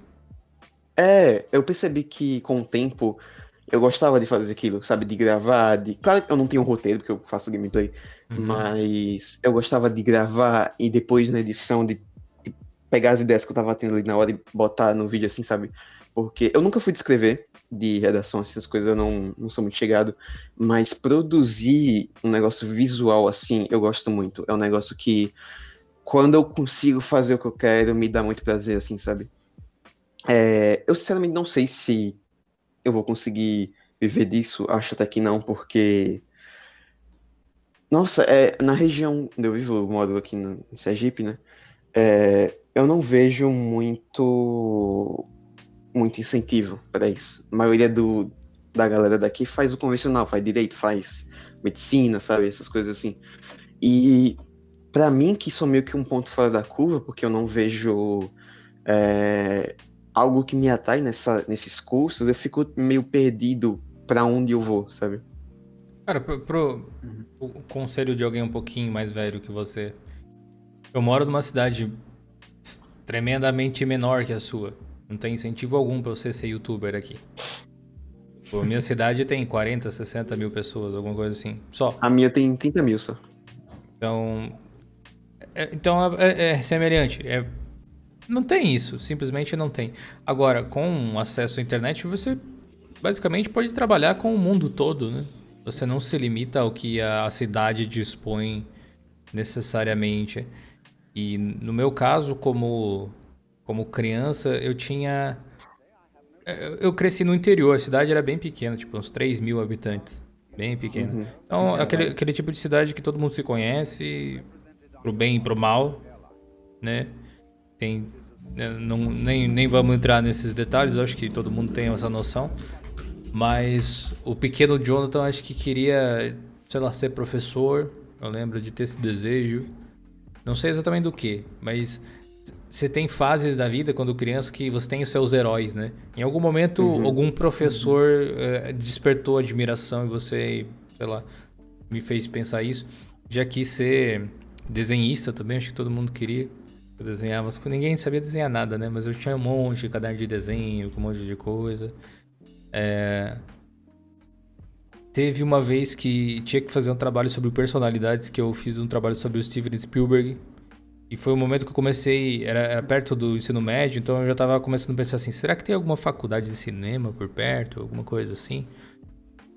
Uh, quis ser escritor, né? porque eu lia muito. O meu primeiro computador foi, eu fui ter com 16 anos só, então eu tive muito tempo com livros antes disso. Eu literalmente eu li quase toda a biblioteca da escola, assim. Em, em todos os meus anos de, de colégio, eu, enquanto os meus, sei lá, os meus colegas tinham, tinha, na, na, época tinha umas fitinhas de biblioteca, né, que anotava o nome do livro, colocava a data que tinha pego e tal, algo assim. O pessoal tinha tipo uma fichinha, eu vinha com um massinho assim no final do ano, que eu guardava de de recordação até de tanta coisa que eu li. É... E no fim, depois de tanto tempo, talvez até sirva de inspiração nesse caso para o Nautilus, essas coisas foram se realizando não exatamente do sentido estrito, sabe? Quando você pensa assim, ah, eu quero ser professor, não é exatamente a profissão de professor, mas você quer aquela sensação de ensino ou talvez é, até mesmo admiração de pessoas que talvez tenham recebido aquela informação e processaram aquilo e puderam usar para fazer algo melhor. E eu acho aquela que coisa eu, de passar algo produtivo para alguém. Isso, exatamente. E eu acho que eu consegui fazer isso de certa forma é, pelo YouTube, pelo blog, ao longo do tempo, sabe? Criando os cursos que a gente criou, e, entre outras coisas. Então, no sentido estrito, eu não sou um professor, mas uhum. eu fiz parte de um segmento que ensina algo para as pessoas que, que pode se tornar algo de valor. E vez ou outra aparece alguém chamando de professor nos vídeos, assim, eu fico tipo, ó, oh, que da hora, né? Mas eu não sou professor, não. Uh, e pelo menos não na profissão em específico. Apesar de que depois de um tempo eu comecei a dar aula de informática, então tecnicamente é. professor de informática. Uhum. É, a parte de cinema, enfim, eu acabei me realizando criando vídeos, então eu não sou um, um cineasta, mas é, eu acabei, sabe, aí que você enxerga as proporções, podendo colocar minha criatividade em prática. Hoje eu posso colocar algum conteúdo na internet e pela graça divina hein, dos deuses da internet, pessoas assistem. Sabe? Isso é, isso é da hora. E, tem um feedback ali legal, o pessoal comenta, fala o que gostou, o que não gostou, o que faria, o que não faria. Gera uma interação, gera um aprendizado, gera debates a respeito de coisas. E, e tipo, desenhista ou alguma coisa assim. Eu posso dizer que essa talvez seja um pouco mais distante, mas eu gosto muito de design e, de certa forma, eu consegui aplicar parte dessas coisas na identidade visual das coisas que eu faço, nas artes que eu fiz, que eu faço para thumbnails. Então, um pouquinho de cada coisa meio que foi realizado ser escritor. Tipo, eu escrevi provavelmente mais do que muitos escritores de verdade, tipo, que publicam livros aí. Eu escrevi, tipo, uhum. 3 mil artigos, mais de 3 mil artigos.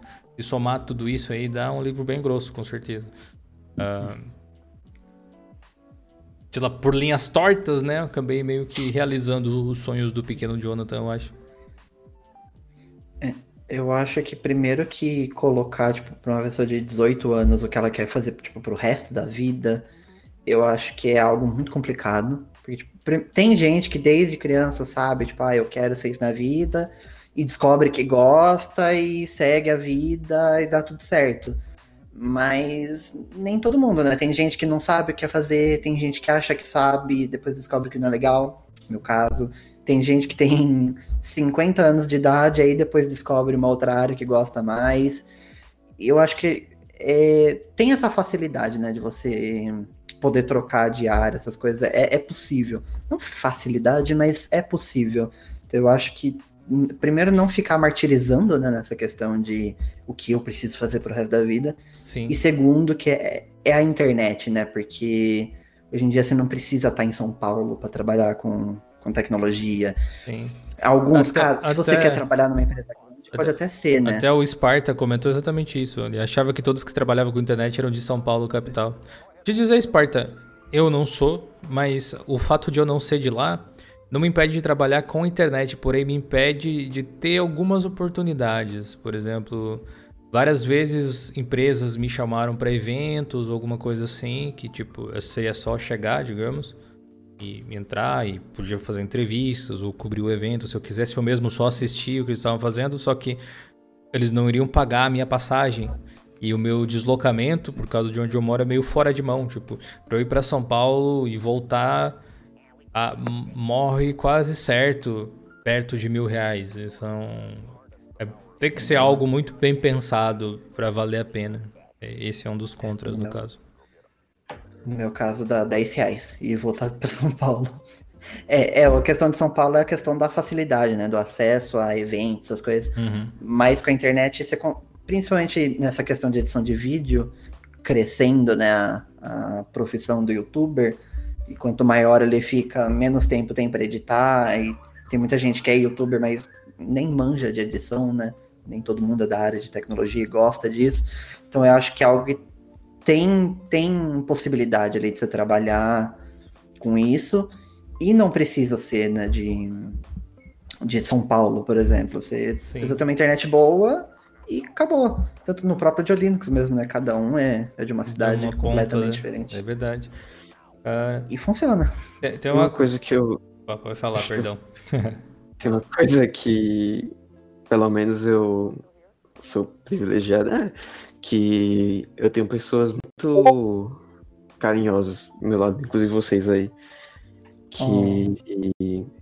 É, minha mãe mesmo esses dias eu tava falando com ela sobre essas coisas. De. Porque tava pensando em ir pra capital, sabe? Para Caju, pra morar lá. E tava falando com minha mãe sobre essas coisas que eu não sabia o que eu queria fazer, mas que eu gosto de. disso. De, de edição, sabe? De produzir minhas coisas. E ela falou, tipo, ah, você quer fazer isso aqui, porque eu tinha falado pra ela que era mídia digital, sabe? Você quer falar isso aqui. Aí eu, tipo, você vai comprar mesmo essa ideia, sabe? é, mas eu percebi, é minha mãe, sabe? Ela quer que eu é, faça o que eu quero. Ela não quer que eu faça alguma coisa só por fazer, porque ela sabe que se eu fizer isso eu vou viver muito mal, sabe? Minha mãe sabe, minha mãe me conhece. E ela sabe que se eu fizer algo que eu não gosto, que eu não quero, eu vou me acabar por dentro, tá ligado?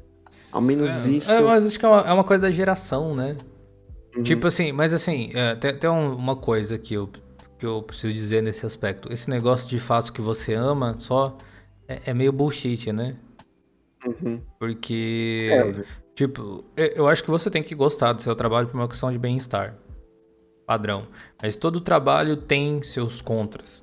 Então, inevitavelmente você vai precisar fazer algo que você não gosta, às vezes. E o sucesso de um trabalho, no sentido de, beleza, vou me dedicar a isso, vou me manter com isso, não está relacionado a quanto amor você coloca no negócio. Uhum. relacionado a quanto aquilo é útil para outras pessoas, basicamente. É isso que empreender significa. Você criar algo que seja útil para outras pessoas de determinada forma. Não é à toa que existe é, tanto, vamos pegar o meu nicho, por exemplo, canais no YouTube, por exemplo. Existem N canais do YouTube. As pessoas são muito apaixonadas pelo conteúdo pela qual elas falam, mas elas não necessariamente conseguem fazer um sustento disso, porque, uhum. pelo menos uhum. por enquanto, né, existem fases. Pelo menos por enquanto, esse conteúdo ele não gerou valor o suficiente para as pessoas ou para uma quantidade X de pessoas que permita que gere uma determinada receita a ponto de, de se manter. Agora, o, o amor te faz, o amor à profissão te faz persistir muito mais do que alguém que faz só por dinheiro, por exemplo. Porque a gente não ganha muito, por exemplo, uhum. mas ganha o suficiente para viver e fazer as coisas que gosta ali e tal. Agora, quanta coisa eu já fiz, o pessoal que participou do blog ao longo dos anos já fez, simplesmente pela graça, pelo prazer de ver funcionando, de ver outras pessoas se beneficiando, seja lá qual for o motivo, sabe? Então, uhum. quando, quando os tempos estiverem ruins, o fato de você gostar da sua profissão, gostar do que você faz, te faz persistir. E muitas vezes então, persistir é justamente a persistência é a diferença entre quem consegue e quem não consegue sabe? Mas assim, se prepare para enfrentar momentos não ruins, porque fazer só o que você gosta realmente não tem como. Eu sei que nem sempre vai ser tudo mar rosa, sabe? Que, querendo ou não, mesmo trabalhando com o que eu gosto assim, eu vou ter que fazer coisas que eu não gosto. Mas eu prefiro muito mais tá fazendo alguma coisa que eu não gosto dentro da área que eu gosto do que fazer alguma coisa só porque é, tipo estudar, sei lá, direito, medicina, seja lá o que for, só porque isso aqui eu tenho quase quase certeza de que vai me sustentar, sabe? É, é uma coisa que eu me vejo, tipo, tentando trabalhar com o que eu gosto mais uma hora ou outra, tipo, ah, isso aqui é meio chato, mas fazendo ao mesmo tempo do que passando horas a rodo estudando alguma coisa que eu não, não gosto só porque eu preciso viver, sabe? É, é que eu acho que é, é, muito mais fácil você fazer alguma coisa e vender, por exemplo, alguma uhum. ideia, uhum. alguma coisa, quando você acredita naquilo. Porque, por exemplo, eu até acho interessante a edição de vídeo, mas eu trabalhei por um tempo fazendo edição de retrospectiva de casamento. Sim. É um negócio que eu não gosto, eu acho brega. Eu, tipo, eu jamais teria num casamento meu, por exemplo, sabe? É um negócio que eu não acreditava. Eu fazia porque era o que ia pagar minhas contas, sabe? É tipo, e não era um, um trabalho que, nossa, tipo, tô sofrendo aqui, Maçante. trabalhando mais horas do que poderia. As pessoas que trabalhavam comigo era, eram legais. Mas, tipo, teve um dia que eu fui pro banheiro comecei a chorar do nada, porque tipo, eu não uhum. acreditava naquilo e ficava. Hum, tipo, era, era maçante aquilo, sabe? Tipo, eu acho que é muito mais a questão da saúde mental ali, né? Mas é uhum. é claro, né? Não é porque você ama o, o, que você faz que vai ser fácil, que vai ser vai tranquilo. Vai ser bom o tempo todo.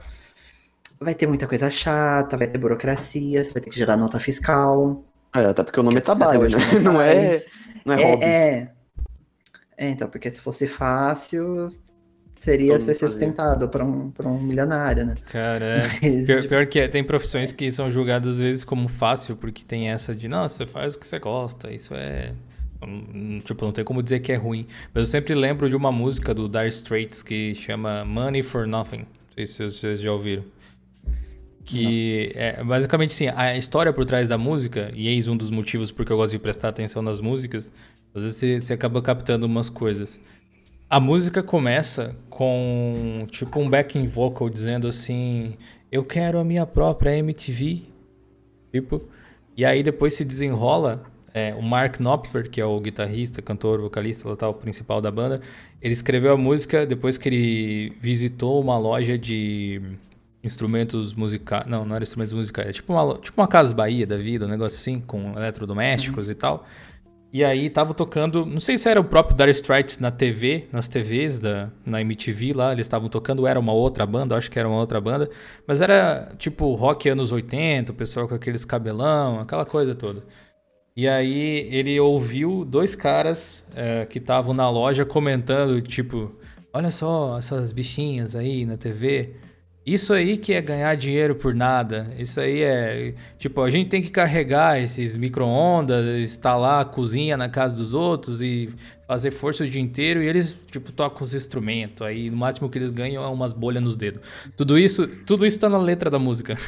ele basicamente as frases que ele ouviu dentro da, da, da, da música. Depois eu toco aí para vocês, para quem nunca ouviu. E, e toda vez que eu ouço essa música, eu penso, pô, tem muita gente que julga que é fácil, por exemplo, trabalhar com o YouTube ou escrever um blog. Tipo, ah, só escrever Sim. umas palavras lá, só fazer uns vídeos, ligar uma... Qual, qualquer um faz, qualquer um faz na frente da câmera e tal. Mas é bem mais complexo do que isso. Se fosse tão fácil, Sim. muito mais gente faria, se fosse o melhor uhum. caminho para todo mundo. É tipo jogador de futebol, ah, o cara só chuta uma bola. Beleza, né? Mas, tipo, entra na rotina de um jogador de futebol e veja quantas pessoas é. aguentam aquele tipo de coisa. E quantas pessoas fracassam para ter um Neymar da vida, né? Não é tão simples tipo, quanto, quanto parece. Essa galera não Primeiro... sabe quantas horas a gente já passou editando vídeo, escrevendo alguma coisa, sabe? É muito tempo.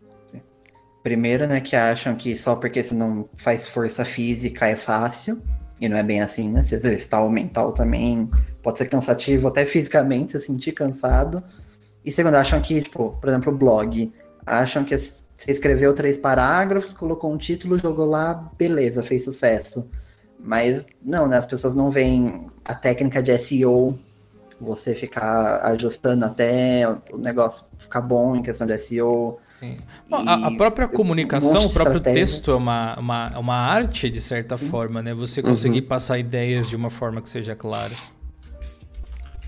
Sim, e a, a, parte de construir o blog em si, tipo, toda essa migração que a gente teve, tipo, o pessoal acha que é só, tipo, importar o, o texto e acabou, tipo, nossa. Cada detalhezinho, cada coisinha, é um plugin aqui, um plugin aí ali. Aí quebra um negócio ali e é, volta. Aí, é. Aí você coloca um plugin, dá alguma coisa errada, 25 mil pessoas aparecem, olha, quebrou o site, aí você vai lá correndo para é. resolver. Mas, mas é. isso ainda são detalhes técnicos, eu acho que dá para ir até além, sim. assim, que é uma coisa que nem todo mundo faz, que é, tipo, pensar é uma coisa, independente do que, que você reflita sobre. Agora, colocar o seu pensamento no papel é muito diferente. Então, quando você faz um artigo opinativo, faz um vídeo reflexivo sobre um ponto de vista que você tem sobre algo, você deliberadamente teve que refletir sobre aquilo e ver se as coisas fazem sentido, se os argumentos que você está usando encaixam. E olhando assim parece fácil, mas tente fazer isso constantemente em um regime onde você é meio que obrigado a fazer esse tipo de coisa porque é o seu ganha-pão, sabe? Uh, eu preciso fazer vídeos, às vezes, com ou sem criatividade. E precisa uhum. ter e respeitar um determinado cronograma. Às vezes você está inspirado, mas às vezes não, sabe? Então, processo justamente de buscar inspiração, etc., ele não é, não é tão, tão simples assim quanto parece. Só o conhecimento prévio que você precisou, né, para fazer aquele vídeo já foi um, um bom tempo, né? Tipo, anos de aprendizado, e as pessoas acham que é ligou, falou 10 minutos e postou no YouTube. Não, não, é para é fazer, assim, pra né? fazer um, vídeo todo em um dia, igual aconteceu ali que o, o Nautilus até tinha mencionado, foram muitos anos de prática para que. Né? São muitos. tava pensando esses dias, assim. A, a gente tem com o projeto de Linux, isso de, demanda muitos conhecimentos diferentes, por motivos diferentes. Tipo assim, você precisa aprender, saber editar vídeo, você precisa no caso dos vídeos, você precisa ter uma boa locução, uma dicção razoável, habilidades diferentes. Você precisa saber operar uma câmera, trabalhar com luz, trabalhar com som. E cada uma dessas coisas tem pequenos detalhes. Mas dentro do, do espectro de conhecimento mesmo, é bem é, sobre, sobrepujante às vezes. Que todo mundo tem suas especializações. E a gente hoje em dia tem um time legal, mas é um time relativamente pequeno. Não tem como ser especializado em tudo. Mas ainda assim, cai pra gente pessoas e perguntas a, a respeito de N mercados diferentes. Por exemplo, uh, vem gente perguntar pra gente qual é o melhor software para CAD, para engenharia civil, para edição de áudio, para edição de vídeo, para edição de vetor, para edição de, é, sei lá, de manipulação de imagem como se instala um determinado hardware que a gente nunca viu. É impressora, é webcam, é mouse, é teclado, é jogos, é, é, é tipo assim, imagina alguém que tem que saber de tudo isso e, e N distribuições diferentes, com soluções Nossa. diferentes para cada uma dessas coisas. E as pessoas julgam que a gente é expert em absolutamente tudo isso. Eu vou te dizer, eu já entrei muito em parafuso tentando ser. Hoje eu admito as áreas que eu tenho mais e menos conhecimento. Mas uma coisa, um ímpeto que eu tenho que eu nunca perdi é toda vez que é me apresentado um assunto que eu não tenho um conhecimento raso, pelo menos, eu vou atrás e busco informação. Eu pesquiso, eu leio sobre, eu aquelas páginas gigantes de Wikipedia, eu leio do início ao final, não pulo parágrafo. Tipo, se eu realmente estou estudando e eu quero aprender um pouco mais profundamente sobre alguma coisa, eu vou, eu vou atrás desse tipo de coisa. Isso me tornou uma pessoa é, assim com habilidade de responder perguntas bem variadas em relação a âmbitos diferentes. Eu já respondi muitas perguntas a respeito de programação com um índice de acerto alto, assim, falando até com outros amigos programadores em relação a isso. Sendo que eu mesmo não tenho o hábito de programar diariamente. Então, é de tanto você pesquisar sobre. E eu não tenho o hábito de hum. programar porque eu não trabalho com programação especificamente. É... Todo o meu trabalho hoje é completamente diferente do que era dois anos atrás. O sistema de, de gerir uma, uma microempresa, né? uma, uma coisa do tipo, te torna um profissional diferente e você e a habilidade de gerir uma companhia, digamos assim, gerir uma empresa, mesmo que seja uma empresa pequena, também é uma coisa completamente diferente de você ser um editor de vídeo, um editor de áudio, etc. E aí você tem que ser roteirista também. Cada uma dessas coisas, se fosse ser colocada de forma individual, poderia ser facilmente uma profissão com uma remuneração relativamente alta, né?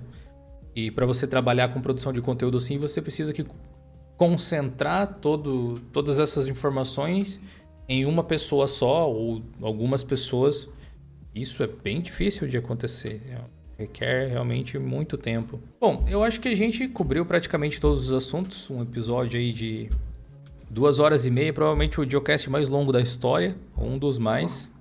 A gente conseguiu é, abordar todos os assuntos que a gente queria.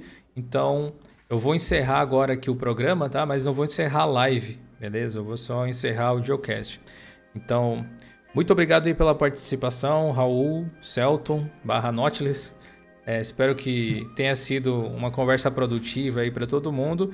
E se você ainda não acompanha o nosso trabalho na Twitch, acessa aí twitch.tv barra Diolinux se você estiver ouvindo no Geocast, se você estiver vendo no Diolinux Play. Muito obrigado aí pela sua força, a força que você tem dado ao projeto. Até uma próxima, gente. Valeu e falou!